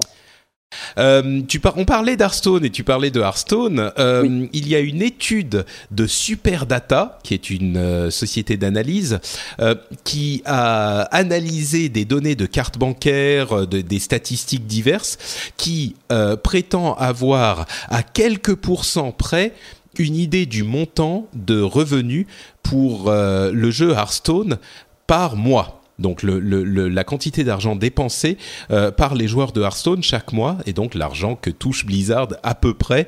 Euh, on est à une vingtaine de millions de dollars par mois. Euh, Mon également divisé entre euh, joueurs PC et joueurs mobiles, sachant que les joueurs mobiles, bien sûr, il y a une partie qui part pour euh, Apple ou, ou Google, puisqu'ils sont sur iOS et Android. Mais bon, quand même, 20 millions de dollars par mois, vache. moi la chose, Ah c'est monumental et c'est d'autant plus monumental. euh, la chose qui me marque moi, c'est que euh, bon, je l'ai je l'ai un petit peu vécu de l'intérieur, le lancement et la création du jeu, et on se souvient que euh, l'équipe de de de qui a lancé euh, Hearthstone, enfin qui a développé Hearthstone au départ, on sait qu'ils sont plus aujourd'hui, mais ils étaient à peu près une quinzaine. Euh, et si on fait un calcul rapide et totalement approximatif, mais bien sûr euh, totalement approximatif, imaginons qu'ils aient travaillé sur le jeu pendant, on va dire, euh, trois ans. euh, et qu'ils aient été payés en moyenne 100 000 dollars par an, ce qui est quand même relativement généreux. C'est bien. Voilà, en, en moyenne. Hein, je suis sûr qu'il y en a qui sont payés plus et que surtout maintenant, il y en a qui sont payés beaucoup plus. Mais euh, imaginons qu'ils aient fait tout ça, deux ou trois ans, à 100 000 dollars par mois par personne pour 15 personnes. On arrive à quoi Allez, on va dire à peu près 5 millions de dollars de budget. Multiplions ça par deux pour dire qu'il y a aussi des frais, il y a le marketing, il y a machin, il y a etc. Euh, on est à 10 millions de dollars de budget au moment du lancement du jeu. Il rentre aujourd'hui 20 millions de dollars par mois. C'est enfin, c'est invraisemblable comme chiffre. C'est Euh, complètement dingue. C'est le principe du jeu de cartes en fait. Mais c'est aussi le, le, le support jeu de cartes qui fait ça quoi. Je veux dire, ça marchait déjà il y a il y a il y a il y a, il y a 20 ans lorsqu'on jouait à Magic et qu'on claquait des fortunes dans des paquets de cartes. Et là et là on se refait avoir. Alors moi j'aimerais bien savoir combien de mecs payent ces 20 millions. C'est ça qui m'intéresse. Si- Combien mecs, de joueurs qui payent, oui. Voilà, si, euh, si effectivement il y en a, je sais pas combien, euh, 5 millions. Bah, écoute, on- comme ça, pourquoi pas, mais On sait qu'il y a, on sait qu'il y a 30 millions de comptes, euh, de, de comptes, euh, enfin au dernier chiffre, il y avait 30 millions de comptes sur Hearthstone. oui, bah, ça dit pas combien claque d'argent, quoi. Mais bon, Bien sûr, bien sûr, c'est vrai. bah, ouais. et, mais voilà, après, je pense que c'est le support qui fait ça. je veux dire, moi, je, enfin, je l'ai, je l'ai vu aussi le lancement, puisqu'on était ensemble pour le coup. À la PAX East en 2013, ouais. Enfin, D'ailleurs, le je me souviens- L'annonce plutôt. C'est ça. Je, je, je me souviens avec émotion des des applaudissements euh, tièdes de la de la Oui. salle de journalistes au moment de Et le, l'annonce. et le à fait. grand point d'interrogation que tout le monde avait au-dessus de la tête. C'est ça. Oui, c'est ça, exactement. Mais qu'est-ce que c'est que ça, quoi? Alors qu'en fait, euh, bah, en fait, on s'est tous fait, on s'est tous fait avoir. Mais le problème, c'est qu'on s'attendait à autre chose aussi. C'est-à-dire qu'on s'attendait vraiment à un truc genre à la World of Warcraft ou un truc comme ça, quoi. Et, Pourtant, euh, et pourtant, du on avait essayé. Hein, on avait, essayé- on savait dans notre communication. Oui. Moi, je faisais partie de l'équipe euh, relations presse à l'époque, et, et on avait dit, euh, on vous invite pour vous présenter un petit truc euh, sympa dans, dans on l'invitation, et tout le monde. c'était une vanne, on pensait, on pensait Ouais. On s'est monté le bourrichon. Mais derrière, ça. voilà, moi je reste- je reste persuadé que c'est le support, que c'est super bien pensé, que, euh, que même si certains prix sont assez chers, notamment celui des, celui des, des, héros, icônes, ouais. des, des mecs, etc. Bon, Ouais. ça c'est n'importe quoi. Mais pourquoi pas à la rigueur Mais euh, par contre, le coût des, le coût des, des cartes, des paquets de cartes, etc. Le côté aléatoire, le plaisir d'ouvrir. Ça, je me rappelle, ils nous l'avaient présenté justement au moment de, au moment de l'annonce, où ils avaient dit voilà, on appuie sur un bouton, on voit le paquet de cartes qui explose et on va ouvrir ces cartes au fur et à mesure, comme on le faisait à l'époque de Magic. Et ça, ça marche, quoi. Ça fait rêver, Ouais. quoi. Voilà. C'est vrai. Le c'est vrai. hasard. Oh, Et regarde, le- et je me c'est souviens doré, que c'est doré, oh, c'est doré. Je vais bien- je vais- Attends, j'ai gagné une dorée, je vais bien reclaquer 20 euros quand même. voilà. On doit bien le- ça, Blizzard quand même. Le- le- ah bah tiens, ah bah je vais vous poser la question tiens dans un instant, mais pour revenir sur les techniques de communication, on se souvenait effectivement, enfin on savait bien au moment de la présentation que les gens allaient être un petit peu euh, euh, interloqués, on va dire, et donc notre communication euh, reposait sur le fait qu'on allait immédiatement amener les journalistes qu'on avait invités en press tour euh, sur le show floor pour qu'ils essayent le jeu tout de suite, euh, parce qu'on savait que le le- l'attrait du jeu ne serait visible que si ils mettaient les mains dessus. Donc euh, je me souviens qu'effectivement on a descendu tous les journalistes pendant ce cette présentation. On, a- on leur a dit bah allez-y essayez et, euh, et ils n'ont plus quitté le stand quoi. Il y avait euh, des jeux, d'autres jeux à côté. Il y avait Dog, Dog Watching Dogs, Watch Dogs, Watch voilà. Dogs, Watch Dogs. Il y avait, il y avait plein d'autres jeux à côté et les gens restaient, enfin les journalistes restaient sur le stand de Blizzard pour essayer Hearthstone jusqu'à la fermeture du salon. C'était, enfin Ah bon, bref, pardon. C'est les souvenirs avec Emmerich, tout ça, on se connaît. depuis Non, non, mais c'est vrai, c'était, non, non, c'était, c'était vraiment, c'était vraiment top. Mais surtout, c'est pas un jeu que tu peux capter tout de suite dans le sens où tu comprends comment ça marche, sauf que quand tu changes de classe, c'est plus le même jeu. Oui. Donc forcément, tu te, on s'arrêtait, il y avait déjà quelques classes de, de disponibles, Mhm. et euh, du coup, on essayait tous les différentes classes, quoi. Ouais. Et puis c'est vraiment extrêmement facile d'accès parce que j'ai un pote qui est venu chez moi il y a quelques jours et je lui ai dit oh écoute je lui avais parlé d'Hearthstone déjà à une époque je lui ai dit un jour c'est faut vrai, que pardon, t'essayes. je dis, je dis Hearthstone tout le temps et on m'engueule euh, avec raison sur Twitter et ailleurs euh, régulièrement. C'est Hearthstone. je je m'excuse, je suis désolé. En plus, je devrais le savoir. Bon sang, j'étais pillard pour le jeu. Bah, Donc, euh, Hearthstone. Pardon, continue, Julien. Et, et donc euh, voilà, je- il est venu chez moi dernièrement et je lui ai dit écoute, je vais te montrer le jeu. Et donc je- voilà, j'ai j'ai fait deux trois parties devant lui. Il m'a dit ah ouais c'est sympa. Il dit je vais je vais essayer. Et je l'ai revu il y a, la semaine dernière et je lui dit alors t'as essayé Hearthstone Il est légende. et je ne te remercie pas. J'ai Pas passé mal, d'heures et là il dit je me tiens un peu éloigné. Il dit parce que il dit c'est incroyable. Il dit, le, le temps qu'on peut passer sur ce genre de jeu. Il dit non, je- les jeux vidéo, j'essaie en général de rester assez, assez loin. Il dit parce que je sais bien que ça peut euh, vite prendre Ouais. beaucoup de temps. Et il dit mais il dit c'est vrai que c'est vraiment très très bien fait. Non, puis c'est- le jeu du flemmard aussi. C'est-à-dire que tu arrives, tu appuies sur, un, moi je fais le calcul, un bouton, deux boutons, trois boutons, quatre boutons, voilà, avec ta souris quand même, et tu as lancé une partie. quoi. Ouais, Et après, c'est t'attends, sûr. tu es là avec ta souris, tu fais clic, tu regardes, hop, tu prends tes petites cartes. Tu, C'est- en tu fait, c'est regardes une série en même temps. euh, Exactement. Voilà, t'as le temps d'aller faire à bouffer, t'as le temps. Ça marche. Voilà, Et puis le- bien intégré à notre mode de vie. Quoi. Et puis le système de, de microtransactions est, est, est vraiment euh, hyper malin parce que d'une part, on peut effectivement s'en passer si on joue très très bien. Euh, en arène, on peut tout à fait gagner assez d'argent virtuel pour acheter autant de, de paquets de cartes qu'on veut. Mais euh, d'un autre côté, on se sent pas on passe tellement de temps dessus qu'on se sent pas coupable euh, de lâcher euh, 5, 10 euros une fois de temps en temps euh, pour avoir plus de cartes. Et puis on en a bien sûr envie euh, pour construire les decks qu'on veut. Et ensuite, euh, il y a aussi le fait que ça ne s'arrête quasiment jamais, quoi. C'est, euh, on peut, je parle même pas du fait qu'ils rajoutent des nouvelles cartes tout le temps, mais pour avoir toutes les cartes qu'on veut vraiment, soit il faut jouer beaucoup, soit on peut toujours remettre plus d'argent. Donc euh, c'est un système malin et à mon sens, je pense que les, témoignages de joueurs sont assez unanimes. Encore une fois, on se sent pas vraiment coupable de mettre de l'argent. On se dit bah oui, ça les vaut. Je passe beaucoup de temps sur le jeu. Il me force pas à mettre de l'argent, donc je suis pas contre l'idée de, de mettre un petit peu d'argent. Et du coup, je me tourne vers vous et je vous pose la question euh, Est-ce que vous savez combien d'argent vous avez dépensé dans Hearthstone? Peut-être que vous n'en avez pas dépensé du tout, mais Emmerich, tiens. Moi, j'ai- moi, j'ai- moi, Ah j'ai honte. Moi, j'ai honte. Donc tu dis pas. J'ai honte. J'ai claqué à peu près 200 euros, je crois. D'accord. Ah, c'est moi j'en connais qui ont dépensé plus, mais Julien? Ouais, moi je pense que j'ai plus ou moins dépensé ça aussi. Je crois que j'avais acheté trois, trois gros packs pour, euh, pour, le, pour le jeu original et je dois avoir claqué bah, un gros pack sur euh, Goblin et Gnome et puis il y a eu les aventures. Et puis là, la Oui. préco du grand tournoi. Donc ouais, ça doit avoir dépassé les 200 euros, mine de Alors rien. attention, là où je suis fier, par contre, c'est sur les, sur les aventures. Là, enfin, sur l'aventure euh, Naxxramas. Tu les là, as payés en, or? En or, voilà. J'ai pris mon temps, j'ai terminé, euh, j'ai terminé euh, Blackwing Lair il y a très peu de temps, donc euh, tu vois, j'ai pris mon temps. Là, je- on peut bien, résister. Rassurez-vous, Ouais, on ouais, peut ouais, résister. bah moi, moi aussi j'ai dépensé pas mal d'argent, euh, mais c'était de l'argent que j'avais reçu en bonus euh, en, en argent BattleNet Tricheur. à l'époque euh, où j'étais, euh, parce que bien sûr quand on travaille chez Blizzard, on a euh, certains, on a les jeux euh, gratuits, etc. Euh, et donc je, me- je me justifie. J'ai j'ai pas dépensé d'argent pendant peut-être un an. J'ai joué entièrement free to play pendant une bonne année. Euh, donc c'est possible aussi. Hein, je, je jouais pas mal. J'étais arrivé en 10, je crois, euh, sans dépenser d'argent. Donc euh, c'est tout à fait possible.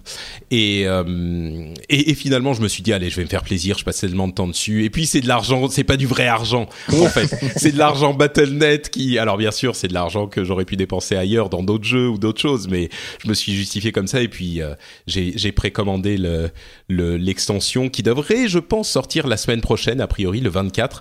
Donc on en reparlera dans le prochain épisode. Bon allez, bref, euh, c'est tout sur Hearthstone. Ce qui me paraissait vraiment intéressant, c'était le budget du jeu par rapport à ce qu'il rapporte tous les mois, sachant que c'est pas des chiffres officiels de ce qu'il rapporte tous les mois. Ça se trouve, il se, il plante complètement. Mais bon, j'imagine qu'ils sont pas non plus. C'est pas que le jeu ne rapporte que 2 millions et qu'ils pensent qu'il euh, rapporte 20 quoi. Euh, autre nouvelle, c'est l'annonce, euh, en fait, qui n'était pas une annonce, mais qui était un peu passée inaperçue, mais donc le retour euh, de l'annonce de la Steam Machine portable, une machine qui sera disponible en 2016. Les précommandes commencent bientôt. Elle coûtera 300 dollars et aura quelques un bon millier de jeux disponibles au moment de la sortie. Elle s'appelait à l'origine la Steam Boy. Pardon, excusez-moi, c'était le nom du, du projet. Aujourd'hui, elle s'appelle la Smack Zero. Alors pourquoi Smack Zero? On ne sait pas. Euh, mais donc, il y aura un millier de jeux disponibles. Euh, bonne idée, idée débile, euh, idée de génie. C'est une machine, ça, ça ressemble un petit peu à une PlayStation Vita, avec au lieu des, des manettes sur les côtés, en fait, les, les trackpads bizarres de la Steam, du Steam Controller. Bonne idée, ineptie. Qu'est-ce que vous en Oh. pensez? Moi, je dirais pourquoi pas, après avoir la, la console, ce qu'elle va vraiment donner en termes d'autonomie et quel jeu elle va vraiment faire tourner correctement. Moi, je me souviens que pour la Vita, euh, j'avais foncé dessus à sa sortie. Donc j'ai pas Oh, beaucoup, j'ai pas beaucoup de jeux. Mais, euh, mais c'est vrai que j'aime bien la sortir de temps en temps ou quand, quand, quand je pars en train ou ce genre de truc ou en avion. Mm. Ben voilà, c'est vrai que j'aime bien l'avoir avec moi. Moi, Euh, j'ai passé des moments, euh, des, des super moments avec ma Vita, avec euh, notamment Persona 4. mais bon, il n'y a, pas- y a pas énormément de jeux dessus. Mais Voilà, c'est un, ça qui est problème. Et donc euh, moi perso, euh, bah pourquoi pas la Steam Machine? Parce que c'est vrai qu'on a tous acheté beaucoup de jeux sur Steam euh, en période de solde. Moi je résiste depuis un an ou deux parce que vu le nombre de jeux que j'ai à terminer avant de- d'essayer les nouveaux, ben, je ne dépense plus rien. Mais Ouais, c'est euh, c'est un peu le, le- ce que là où en est tout le monde en fait. On s'est rendu compte qu'on se jetait bien. tous sur toutes les soldes pendant des années, et depuis cette année, on s'est dit oula, ok, bon, Voilà. calmons-nous. et mais donc oui, pourquoi pas mais faut voir, voilà, faut ouais. voir les jeux qui sont compatibles et puis la façon dont ça va. Est-ce que ça va tourner correctement pour certains titres Et puis la- l'autonomie est, un- est importante aussi. Donc j'attends d'en savoir plus. Je me jetterai pas dessus en tout cas. Emmerich Moi non plus. Moi non plus, je me jetterai pas dessus. Euh, Juste pour la, pour la, pour revenir à la Vita, parce que vous en parlez aussi, euh, c'est quand même, euh, même s'il n'y a pas beaucoup de jeux, la plupart sont quand même très bons. Je je sais pas ce que vous en pensez, mais il y a quand même beaucoup de très bons jeux sur cette machine, sur la Vita. Et donc, je me, pour l'honneur de la Vita, je voulais, je tenais à le dire. Non, non, mais c'est bien. le- Tu, tu as le droit à ton opinion, Emmerich. Voilà, euh, il, y a, il y a quand même vraiment, vraiment des bons jeux, donc, euh, donc voilà. Et je pense que comme euh, justement euh, Sony s'est quand même bien ramassé avec sa Vita, quoi qu'il en soit, euh, je pense que Valve se dit que c'est peut-être l'occasion de, de prendre un, de prendre un marché, parce que d'un Ah bah là, côté, c'est pas Valve qui développe. Ah c'est pas eux bon. Ah non, non, non, c'est pas eux, c'est pas eux. Attends, que je dise pas de Si, bêtises, si, mais c'est Smack. C'est Smack, non, la société. non. Ah ouais, mais c'est pas, attends, c'est pas Valve qui s'occupe de ça Ah, je Bah, croyais moi. Bon, en tout cas, de toute façon, il y, aura, l'impression. il y aura les jeux Steam de toute façon dessus. Donc Oui, à, partir, oui, à, oui, partir de là, il y a, il y a un truc à prendre, quoi. Donc, euh, Mm. donc parce que parce que du côté euh, du côté euh, portable, il y a quoi? Il y a bon, il y a le téléphone portable évidemment, mais c'est encore autre chose. Il y a Nintendo qui euh, qui a sa 3DS, mais c'est des jeux qui sont quand même assez particuliers. Donc je pense que là, ils se sont dit qu'il y avait un marché à prendre, et donc ils tentent quelque chose. Et je pense que c'est la même chose qu'à l'époque où euh, euh, Sony a sorti sa PSP Go, ils ont tenté quelque chose pour voir si c'était faisable, ce qui a ouvert la voie vers la Vita. Finalement, ça n'a pas marché. Et là, il y a peut-être un créneau à prendre, donc ils tentent le coup. à voir. C'était déjà une grosse ludothèque, effectivement. voilà. Mais moi, je sauterai pas dessus non plus parce que j'attends l'autonomie. Effectivement, c'est déjà assez fait avoir avec ce, problème-là. Donc, donc moi, je sauterai pas dessus. Bah, c'est effectivement le truc auquel j'avais pas pensé parce que je suis un petit peu idiot, c'est le fait qu'on a déjà plein de jeux. Ah bah oui, Euh, c'est quand même pas mal. Ça sera notre compte Steam. euh, exactement. on- on- et, et bon, la machine, évidemment, c'est pas un PC de gamer, hein, c'est un processeur AMD, euh, c'est 4 Go de RAM, euh, 32 Go 300 de euros. stockage, euh, voilà, 300 euros. On a un écran 5 pouces, euh, un écran touch 5 pouces avec une résolution de 720p, donc qui est pas le truc euh, invraisemblable, mais il y aura un millier de jeux disponibles. Donc ça sera pas tous les jeux Steam. Euh, moi, le truc qui me fait le plus peur, c'est l'interface, parce que quand on a une interface qui est euh, prévue pour un écran d'une vingtaine de pouces devant, juste devant les yeux, le ramener sur un écran de 5 pouces sans modification, c'est bien sûr un petit peu compliqué. Mais s'il sélectionne les jeux, il y aura peut-être un certain nombre de jeux qui pourraient être intéressants, pourquoi pas. et puis effectivement bah, c'est les jeux qu'on a déjà sur notre PC, donc. Euh, peut-être, peut-être. Le, vous m'avez, j'étais prêt à, écraser la smack zéro de mon de mon cynisme, et là vous m'avez un petit peu, euh, vous m'avez un petit peu convaincu. Donc, euh, et t'as raison en fait. Hein. C'est bien, c'est bien Smack Zero qui développe en fait. C'est Smack, ouais, c'est ça. Tout à fait. et donc oui, donc disons que là je reviens à une position un petit peu plus euh, on va dire ambivalente. On verra euh, quand on en saura un peu plus. Euh, donc c'était les news importantes. On va passer à une petite série de news rapides. Super Mario Maker a commencé à parler un petit peu plus de sa communication. On a vu d'ailleurs que Michel Ancel faisait partie de cette communication, ce qui était, enfin en France en tout cas, ce qui était intéressant. Euh, moi, j'ai un petit Mario Maker est un projet qui m'intrigue beaucoup, qui a l'air hyper bien fait, mais j'ai une petite préoccupation qui est le fait que ils semblent axer euh, l'intégralité de leur communication sur les niveaux hyper difficiles, euh, des niveaux pour super players. Alors, bien sûr, pour pouvoir livrer des niveaux au, public, il faudra pouvoir les finir soi-même. Donc, ça voudra dire qu'ils sera possible de les finir, mais toute leur communication est axée sur des écrans où il y a euh, des, dizaines de, canons, euh, où il y a des trucs de feu qui tournent partout. Enfin, est-ce qu'on va vraiment avoir des niveaux supplémentaires de Mario sympa ou est-ce que ça va être que pour les super players qui passent leur vie dessus, quoi? Bah c'est c'est surtout que quand tu veux vendre un nouveau truc, parce que finalement c'est quand même un nouveau truc, euh, il vaut mieux montrer le haut du pavé, quoi, le haut du panier. Si, si par exemple tu voyais un, gars jouer à Call of Duty mais qui tirait tout le temps à côté, ça t'intéresserait pas trop de jouer. Alors que là, on, on, te montre des niveaux, il y a des trucs dans tous les coins, ça brûle, c'est machin, etc. Mais il y a Mario qui saute je pense que potentiellement, si en plus tu vois un mec très bon jouer, alors j'ai pas regardé la communication en détail, donc je sais pas si tu vois les gars jouer dedans, mais, euh, mais je pense que tu, vas, les voir construire surtout.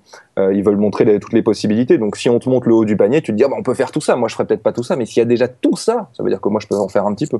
Donc peut-être que je pense que c'est une communication qui, est, qui est à mon avis qui va dans ce sens-là. Bah, le truc, c'est que moi, ces niveaux qui montrent, j'arriverai pas à les faire. Donc, j'aurais surtout envie de voir des. Mais non, c'est ça. Non, ce que je veux dire, c'est aller à y jouer. Euh, j'arriverai pas à y jouer. Donc, euh, moi, j'aimerais surtout voir des niveaux pour Mario en plus. Ça m'irait, mais je sais pas. Ouais, bon, qui peut le plus, peut le moins. ouais, on va dire ça. On va dire ça, effectivement. Qui peut le plus, peut le moins. La, sagesse belge nous, nous, nous, euh, nous calme une fois encore. Euh, Dying Light a passé les 5 millions de jeux vendus.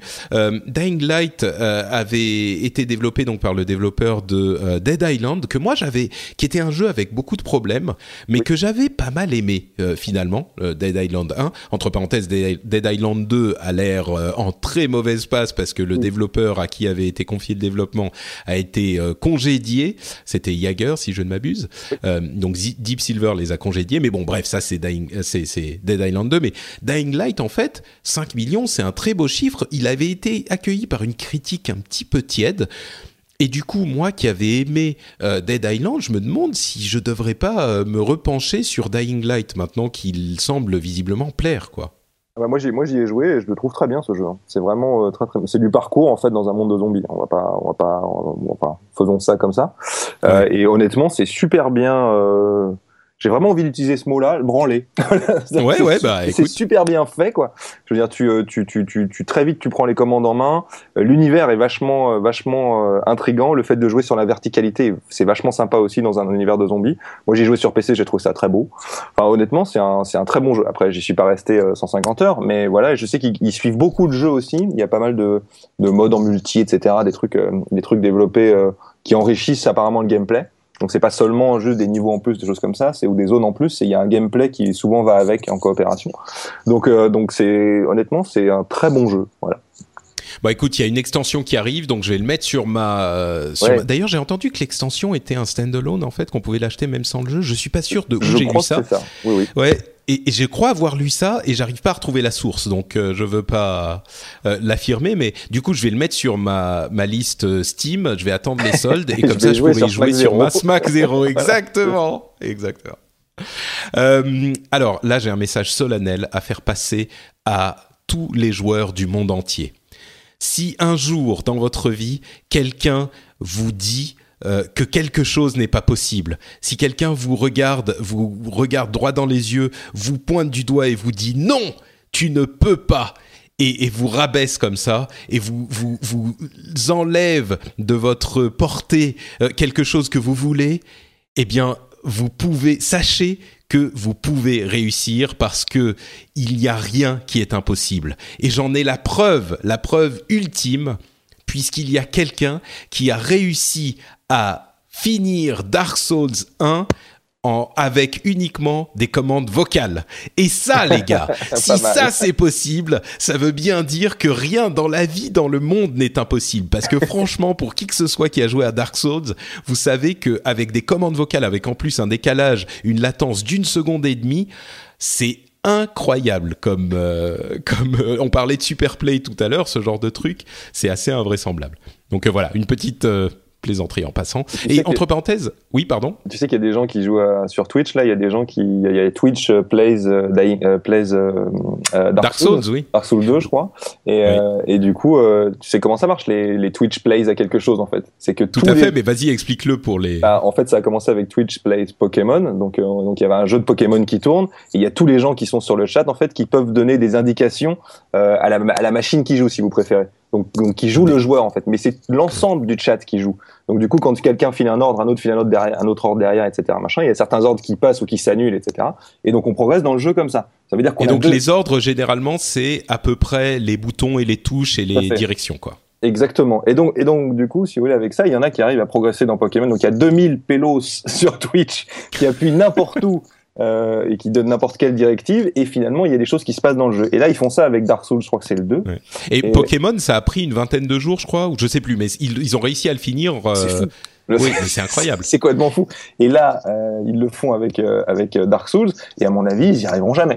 Voilà, Oui, je pense que voilà. je pense que ça va prendre des années. Enfin, Dark Souls, c'est pas possible, quoi. Et par contre, ça fait un Twitch, enfin un live, je sais pas qui va durer euh, des heures et des heures, enfin avoir des, Des années, voilà, des années. Et du coup, bah, ça fait de la visibilité et donc ça se vend et donc ça a une valeur. Après, bien voilà. sûr.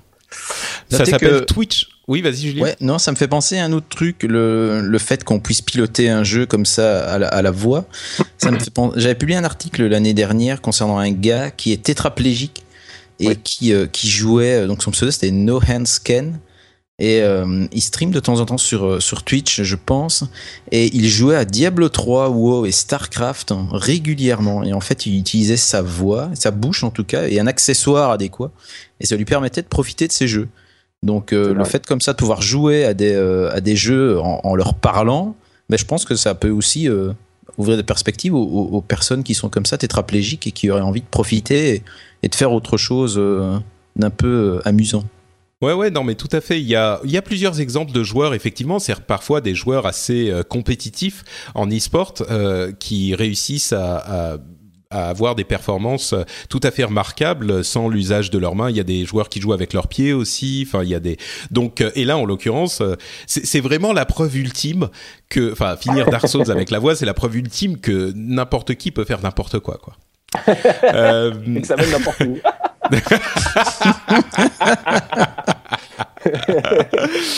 Ah, pas mal, pas mal. Euh, bon, un autre, une autre news dont je voulais parler, c'est le fait qu'un euh, employé de Nintendo a été renvoyé pour avoir participé à un podcast. Euh, malheureusement, alors je- j'en parle parce que c'est pas une énorme news, mais j'en parle parce que plusieurs personnes m'ont envoyé la news, évidemment, ayant moi-même été employé d'une société de jeux vidéo et étant podcasteur et ayant été podcasteur pendant les années où j'étais employé, euh, la personne en question a participé à un podcast et a dit des choses qui n'étaient pas des révélations incroyables, mais enfin euh, qui étaient euh, euh, pas non plus euh, les jeux Nintendo, c'est bien. Euh, il a juste parlé de la question de la localisation et du fait que euh, ça, ça coûtait très cher de localiser des jeux et que souvent euh, on avait l'impression que certains joueurs Enfin, que tous les joueurs voulaient un jeu alors qu'en fait c'était une petite partie. Enfin bref, il a parlé de tout ça, euh, de, de, tous ces problèmes-là, et il n'avait pas euh, parlé au, au, au, département communication de Nintendo avant de participer à l'émission. Évidemment, Nintendo est une, une, société qui contrôle énormément sa communication, sans doute celle qui le contrôle le plus euh, dans l'univers des jeux vidéo. Et, et, donc il s'est fait renvoyer. Il a dit euh, publiquement qu'il était, qu'il comprenait tout à fait la raison pour laquelle euh, il avait été renvoyé, qu'il ça avait été une erreur de jugement euh, colossale de sa part. Euh, et, et, donc pour parler un tout petit peu de moi, parce que je suis dans une situation qui, dans laquelle je peux tout à fait comprendre celle dans laquelle il est lui. Dis-le qu'ils t'ont viré, dis-le.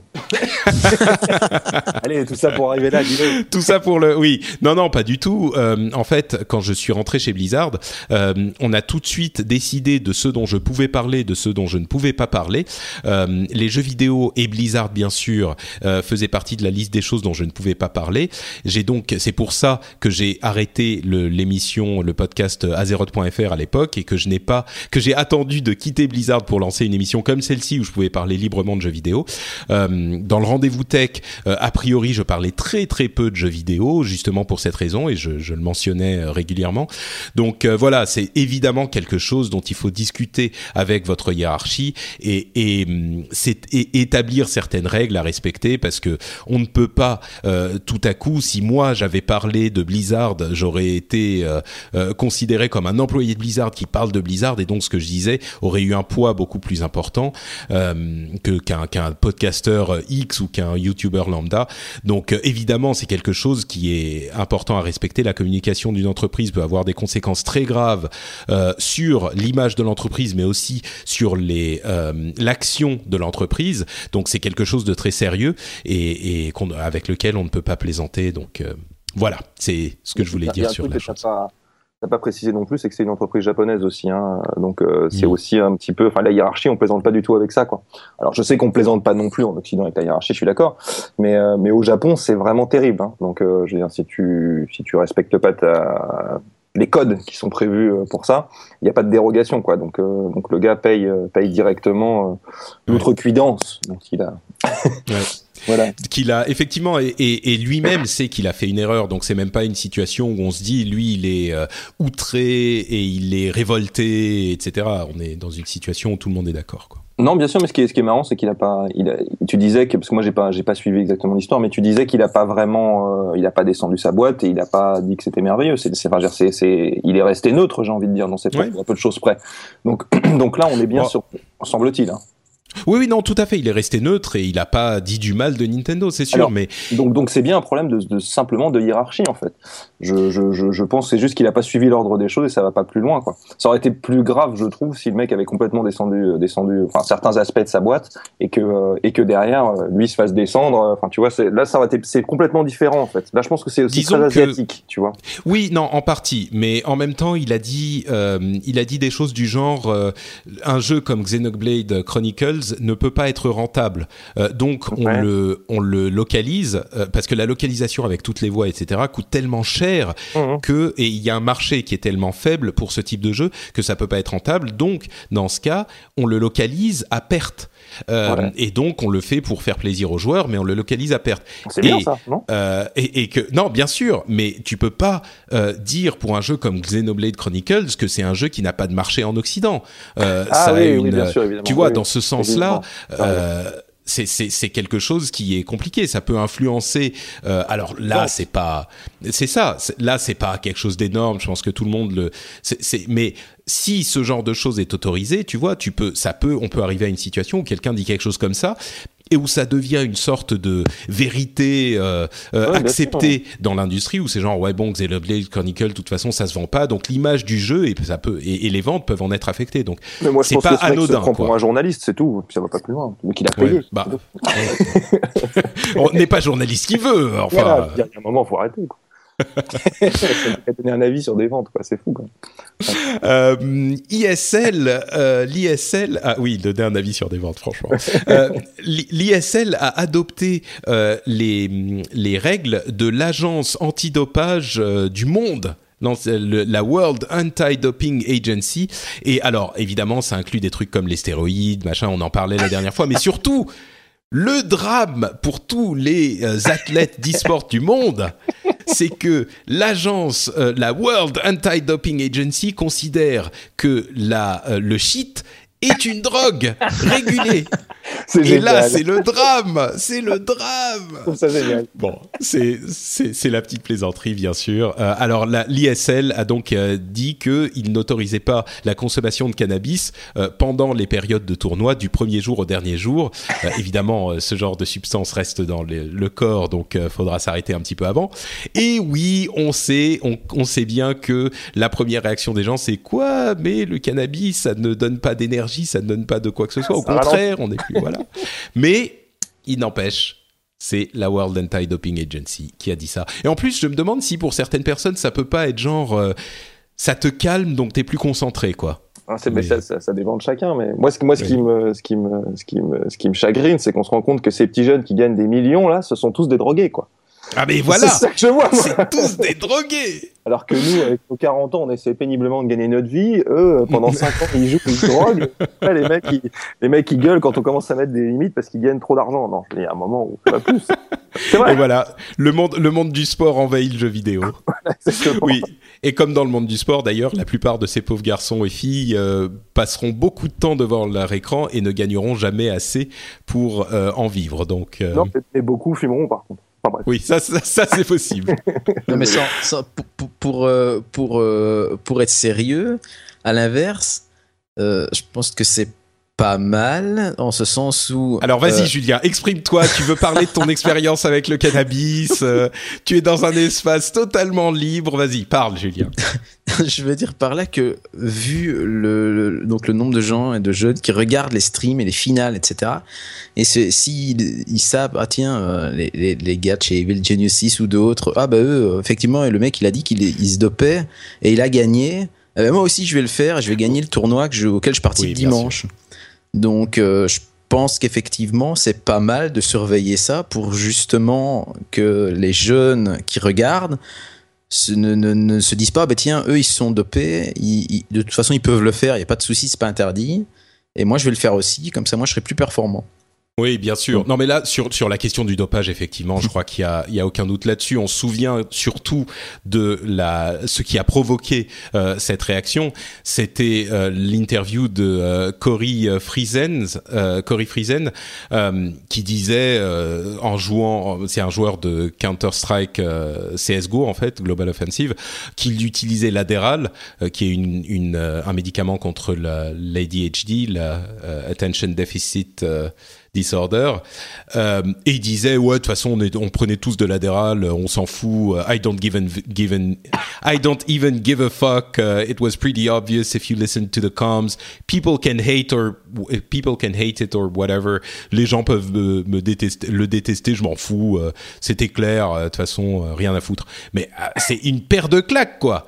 Mais c'est une attitude tellement. Mais bon, au-delà de ça, effectivement, je pense que il faut surveiller ce genre de choses. C'était plus pour la plaisanterie sur le cannabis quoi. Mais euh, et pour l'annonce en depuis quand ton émission Et comme ça, Patrick Voyons. On parle de sport et en l'occurrence d'e-sport et en l'occurrence c'est très important pour l'e-sport.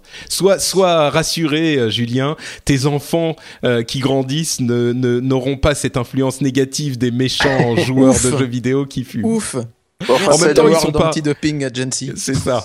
Mais en même temps, ils sont pas avec leur énorme bédo sur le stream. Hein. C'est pas non plus comme ça que ça marche. Alors, oh les gars, trop cool. Cela dit, je vois mal, je vois mal les, les, euh, les, les- les Coréens sur StarCraft 2 euh, qui ont l'air tellement concentrés quand ils jouent en train de fumer des spliffs. Après, je, ça rentre pas Ça dans c'est sûr. Oui. Ça rend- oui, oui, c'est pas tout à fait l'image. Euh, en même temps, il y a eu des scandales euh, assez importants en, en Corée aussi hein, à ce niveau-là. C'est une pression qui est tellement. Si on, la pression est importante en Occident, en Corée, c'est tellement plus immense. Oui, c'est pas faux. Euh, Destiny, tiens, moi je joue encore à Destiny. Il y a eu ce week-end euh, pour, alors ça, ça va parler qu'aux fans de Destiny, mais Xur vendait Galahorn et là c'était, mais la, la, la folie, tout le monde, c'était le Galahorn Day sur le subreddit de Destiny, euh, tout le monde dansait, c'était la fête. C'est la meilleure arme du jeu, en fait, non, l'arme la plus recherchée du jeu euh, et on pouvait l'obtenir facilement sans faire les raids de plus haut niveau. Évidemment, euh, c'était pour une sorte de fan service pour euh, les, les, les joueurs qui étaient là depuis longtemps puisque l'extension qui va euh, complètement annuler les bénéfices de tout ça arrive dans à peu près un mois. Donc euh, c'était pour faire plaisir aux gens. Patrick, Oui. excuse-moi, je peux te poser une question. Vas-y. Quand tu dis oui, je joue encore à Destiny, on dirait que tu t'excuses presque. Mais je sais que Destiny a mauvaise réputation en fait chez certains joueurs. Il il y, a des gens qui l'adorent, mais le problème de Destiny, c'est que les, les attentes étaient tellement élevées pour un jeu de rôle justement. On parlait de de de de, de ce qu'est un jeu de rôle, les gens attendaient un vrai MMO et ils se sont retrouvés avec un FPS multijoueur. Et il y avait tellement de gens qui étaient déçus que ça ne soit pas un MMO euh, FPS euh, et que ça soit une simple suite de missions euh, stupidement narrées par fermée, en fait. C'est ça le problème. C'est que les autres sont Dinklage. fermés. En oui, non mais complètement. C'est une série de tunnels Destiny. Donc bon, il y a quelques endroits ouverts avec les événements communs, les événements auxquels tout le monde peut participer, les quêtes, etc. Mais bon, les zones plus grandes fermées. Non mais tout est fermé. Voilà. Enfin non, remarque. Oui, non mais c'est vrai. Non mais tu peux, tu peux effectivement, quand même, si tu vas sur une zone, tu peux te balader sur toute la, la, la longueur. Si tu fais tout le tour d'une des cinq ou six zones qui sont disponibles, ça prend un moment quand même. Il je suis d'accord, des- mais ce sera jamais aussi grand qu'une qu'une grande zone de World of Warcraft, qu'une grande région de World of Warcraft. Tu vois ce que je veux dire? Ouais, Quand enfin qu'un continent ou qu'un. ouais. Non, mais tu veux dire, c'est tout petit. C'est ça. Nous avons Non, mais au-delà- tout petit, zoné, quoi. Et à un moment, faut Complètement, arrêter. complètement. Non, mais au-delà de ça, euh, le problème c'est qu'il n'y a pas d'histoire, que l'histoire est complètement inepte. euh, Enfin, le seul int- attrait du jeu, comme je le dis souvent, c'est le fait que euh, Bungie a réussi à super bien retranscrire euh, un, un- un gameplay de FPS quand on tire dans la tête des ennemis, c'est super bien foutu. Voilà, C'est tout ce qu'il y a dans le jeu. Mais bon. Non, non, mais non, c'est pas vrai. Alors là, je suis pas d'accord non plus. J'ai joué, non, joué un an à Destiny, hein, donc euh, je connais très bien. Enfin, 8 mois. Ok, ok. Euh, donc, Destiny, pour qu'on en parle, euh, l'extension va arriver dans un an, dans un mois, et va entièrement remplacer la narration de euh, Peter Dinklage. Le Dinklebot va complètement disparaître, euh, et ils vont le remplacer avec euh, Nolan North, qui a réenregistré toutes les voix qu'avait fait Peter Dinklage. Alors selon les développeurs, c'est parce que Dinklage a un emploi du temps super euh, super pris. Évidemment, c'est Tyrion Lannister et il fait des films, etc. Donc euh, il est hyper occupé et Nolan North a beaucoup plus de temps disponible parce que c'est son métier de doubler des jeux vidéo. Ok, euh, à mon avis, c'est aussi beaucoup parce que euh, c'est tellement mal foutu. non, le prix sans doute de Dinklage, mais aussi c'était tellement horrible sa narration que. En même temps, il n'était pas aidé par l'écriture et Voilà. il n'était pas aidé par y a le rien contexte. jeu de ce côté-là non plus. Ouais. C'est pas faux. Mais donc euh, peut-être que effectivement ils vont aider avec cette extension. Ils ont dit qu'ils font une refonte du leveling. On a, on aura plus ces histoires de lumière qui fait du leveling par les objets, mais ça sera un vrai leveling jusqu'au bout. Euh, et puis après il y aura des objets de plus en plus forts bien sûr, mais il y aura aussi la possibilité d'avoir un personnage qui sera euh, monté niveau euh, 20 ou 30 euh, directement avec l'extension pour qu'on puisse, bah, comme avec World of Warcraft, rejoindre immédiatement ses amis au niveau maximum pour pouvoir euh, avec eux si on découvre le jeu. Euh, voilà, c'était, c'est, moi j'ai, j'ai, ah, plutôt, euh, je suis plutôt enthousiaste pour Destiny. Je le suis depuis un an, donc. euh, c'est pas ça qui va me changer, au contraire, ça a l'air pas mal. Il y a des quêtes qui ont l'air un petit peu plus mieux faites. Il y a plus d'histoire a priori dans l'extension. On verra, hein, mais toute façon, je vais l'acheter. Je sais bien, j'aime bien Destiny, donc euh, voilà. C'est Moi, je- moi, tu sais que Destiny, j'ai été, euh, j'ai été un petit peu déçu par, parce que ça a été survendu par rapport à ce que c'était. Mais pour autant, ça offre un très très bon gameplay avec des classes différentes extrêmement intéressantes, je trouve. Euh, et notamment en termes de spécialité aussi, puisque tu peux switcher d'une spécialité à l'autre en fonction des Mhm. fonctions sur une classe. Et honnêtement, je trouve que c'est un très bon FPS multi dans un monde futuriste qui est en fait super classe parce qu'il a une, une direction artistique qui est juste phénoménale quand même. Et même s'il n'y a pas d'histoire, c'est un jeu qui est super beau.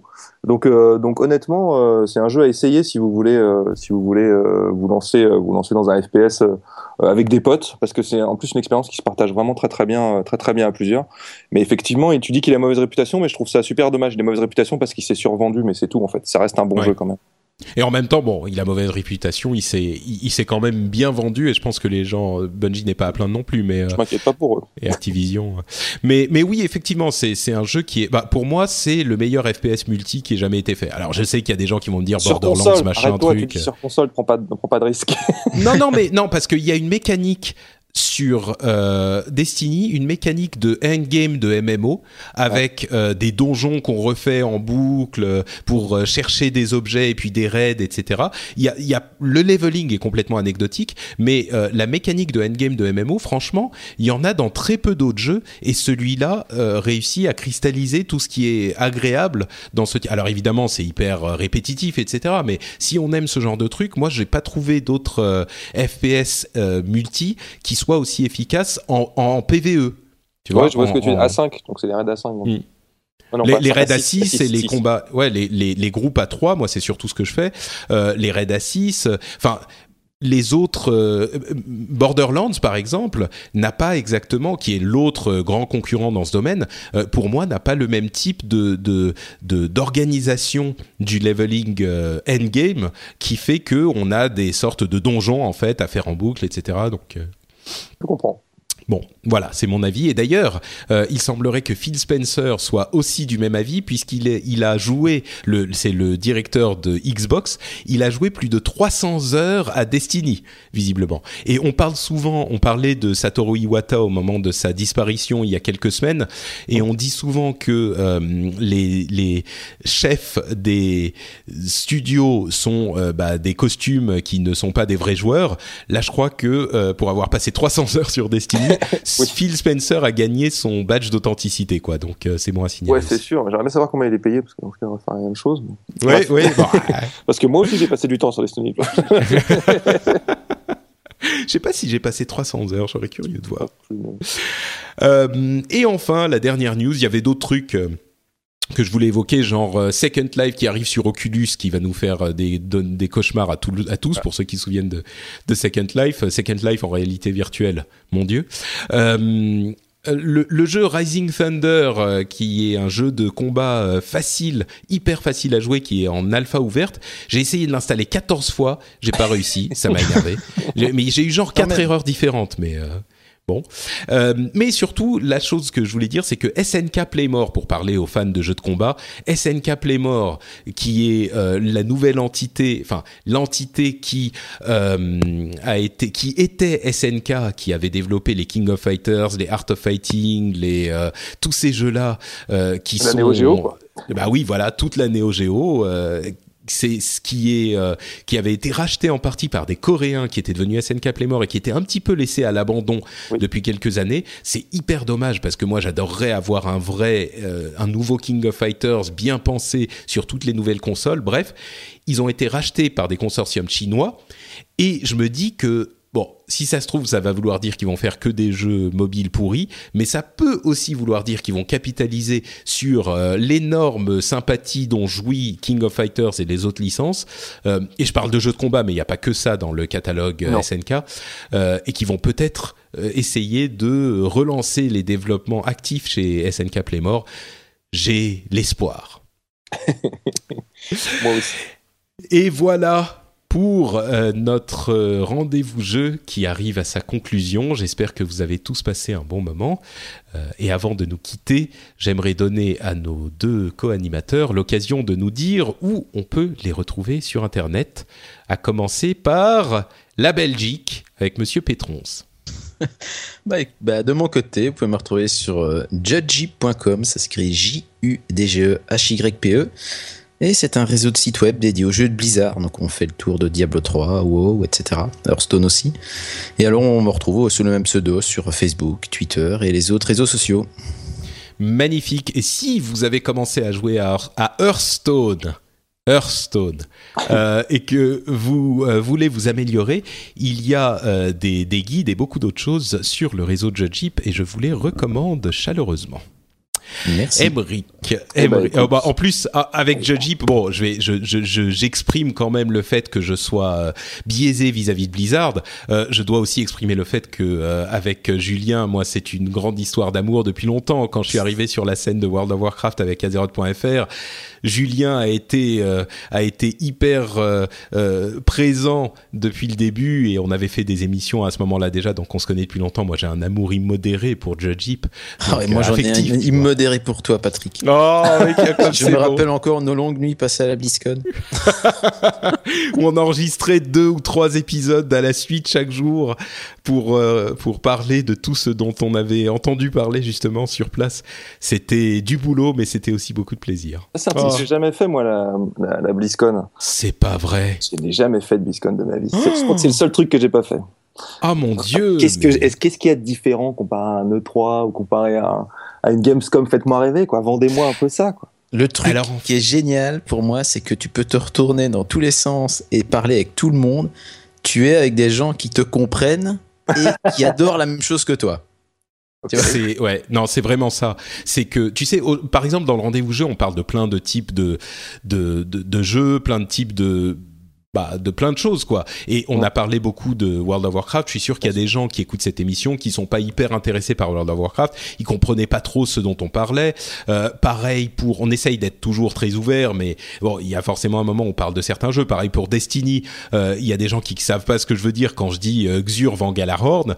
Euh, ça leur dit rien quoi Évidemment. à, à la BlizzCon, tu es avec les plus grands fans de Blizzard qui sont partout autour de toi. Il y a genre euh, 20 000 personnes en deux jours ou 25 000 personnes en deux jours euh, qui viennent pour ça. Ils ont payé 100, 150, 200 dollars pour le billet. Rien que pour ça, pour être là, pour se retrouver entre eux, Euh, plus le voyage souvent, parce que évidemment tout le monde ne vit pas en Californie, Euh, et tu es partout à côté de gens qui sont, on dit en anglais, your people. Tu sais, c'est les gens, c'est ton Ton univers, ton, quoi. ton groupe, ton Ouais, groupe, c'est Ouais, tes, tu- tes amis. Tu parlais tout à l'heure du fait que euh, à la Gamescom pendant le pendant la conférence sur Legion, il n'y avait pas cette ambiance incroyable. Eh ben, c'est exactement ce qu'il y a à la BlizzCon pour chaque conférence en général. Bah, c'est, Ouais. vraiment qu'il y a une que annonce, et ouais, tout le monde applaudit, tout le monde est content. Moi, j'avais euh, l'impression d'un lieu de pélerinage, quoi. Genre, c'est la grand-messe, quoi. C'est un ce peu que ça. j'avais. euh, je me souviens dans un article à l'époque lors des premières BlizzCon, j'avais écrit c'est un peu le Vatican des catholiques. Oui, oui, je vois. C'est un peu ça. Ce, qui est, ce, qui est, ce qui est donc très différent en fait d'une d'une convention classique ou à l'E3 ou à la Gamescom où finalement en fait tout le monde se regroupe à la fin de journée par exemple dans ce, genre- dans ce genre d'événement et tout le monde se parle de tiens moi j'ai vu ça moi j'ai vu ça moi j'ai vu ça moi j'ai vu ça là finalement tout le monde parle vraiment de la même chose en plus Euh, je pense Ouais. parce que les annonces même si euh, Blizzard a cinq jeux euh, globalement tout le monde est au courant des mêmes choses etc donc il y a je pense qu'il y a une vraie communion qui se fait à ce niveau là qui doit être complètement différente de de de de- enfin qui est complètement différente de ce que tu as à la de ce que as sur un E3 quoi par Ah, sur un E3 ou sur une Gamescom, oui, je crois Voilà. que le, la chose dont ça se rapproche le plus, peut-être, euh, c'est justement les événements e-sport dont on parlait euh, Ouais. tout à l'heure. Un championnat Dota ou un championnat League of Legends ou euh, un, un championnat de Street Fighter ou ce genre de choses Mhm. où tout le monde, c'est vraiment une concentration du même groupe de gens et tout le monde est pote et tout le monde aime la même chose. Et c'est Ouais. ou un concert, c'est peut-être ça. Tu sais, Ouais. Bah, tout le vois monde ou, les, ou les fanfares organisés pour EverQuest à l'époque ou même UO. C'est ça, ouais. Ah bah c'est Mm. ça, c'est bien ce que je me disais, bon bah j'ai loupé un truc. Bah écoute, comme je suis jamais Ouais. allé à un concert de ma vie, je vais faire ça aussi. Tiens. Ben voilà, non mais il est pas trop tard, il est pas trop tard, Emmerich. Il y a une BlizzCon dans quelques mois là. euh, tu Bien pourrais. Je, je pense, je pense à mon avis que euh, il faudrait, ça justifierait totalement l'envoi d'un rédacteur en chef en, en, en voyage. En plus, je vois où tu vas en venir. qui prend la décision dans ce genre de cas de qui on envoie où Euh, À mon sens, euh, c'est le chef de l'équipe. Donc, euh, en plus, euh, l'un des, des, des points importants, c'est de bien connaître les jeux du développeur. Donc, Tout à fait, bien que- sûr, Ouais. évidemment. Mais je ne pense pas parce que là j'ai d'autres responsabilités. Ah. Damned. Bon, j'aurais essayé, Emric. Je t'en remercie. Écoute, à défaut, est-ce que tu peux nous dire où les auditeurs peuvent te sur Internet Bien sûr, oui, vous pouvez me retrouver sur IGN France, donc je suis le rédacteur en chef, c'est fr.ign.com et euh, effectivement on fait du, on fait surtout de l'actu chaude nous. Euh, l'idée, l'idée quand on a lancé IGN il y a, il y a quelques quelques mois, c'était de trouver notre place euh, dans le paysage. Euh, journalistico, vidéoludico français, ce qui n'était pas de, facile en 2015 et on s'en sort pas trop mal pour l'instant. Et là, on va lancer pas mal de nouvelles choses sur le site, notamment le mois prochain. Donc, si vous avez envie de, de me retrouver là-bas, n'hésitez pas. IGN Non, mais, mais- mais- mais c'est quelle chose Donne-nous mais je, ne- des... je ne vais pas te dire. Tu je- fais du teasing, Je fais du teasing. Voilà, je fais Ah, du teasing. Passez sur le site, vous verrez. Ok. Donc Voilà. c'est euh, fr.ign.com. Merci. Sinon, vous pouvez me retrouver sur Twitter aussi, euh, c'est Mike Lallet, voilà, où je partage ma passion des jeux de temps en temps. Magnifique. Pour ma part, c'est euh, Patrick sur Twitter. Vous me connaissez, vous savez aussi qu'il y a le site où j'héberge toutes les émissions que je produis, c'est-à-dire frenchspin.fr. Vous retrouverez évidemment le rendez-vous jeu que vous pouvez commenter sur le blog de l'épisode. Vous pouvez aussi retrouver notamment le rendez-vous tech où on décortique l'actu tech, euh, bah, Apple, Google, Microsoft, les smartphones, euh, tout ça, euh, toutes les deux semaines en alternance avec le rendez-vous jeu. Donc si vous aimez bien le ton du rendez-vous jeu, je me dis que le ton du rendez-vous tech devrait vous plaire aussi. Vous pouvez essayer ça également sur frenchspin.fr. Enfin, vous pouvez me retrouver sur Facebook aussi, facebook.com slash, vous l'avez deviné, Note Patrick. Je vous remercie tous d'avoir écouté cette émission. J'espère que vous avez passé un bon moment. Et dans tous les cas, on vous donne rendez-vous dans 15 jours pour un nouvel épisode. Ciao à tous Ciao, ciao. Ciao, merci.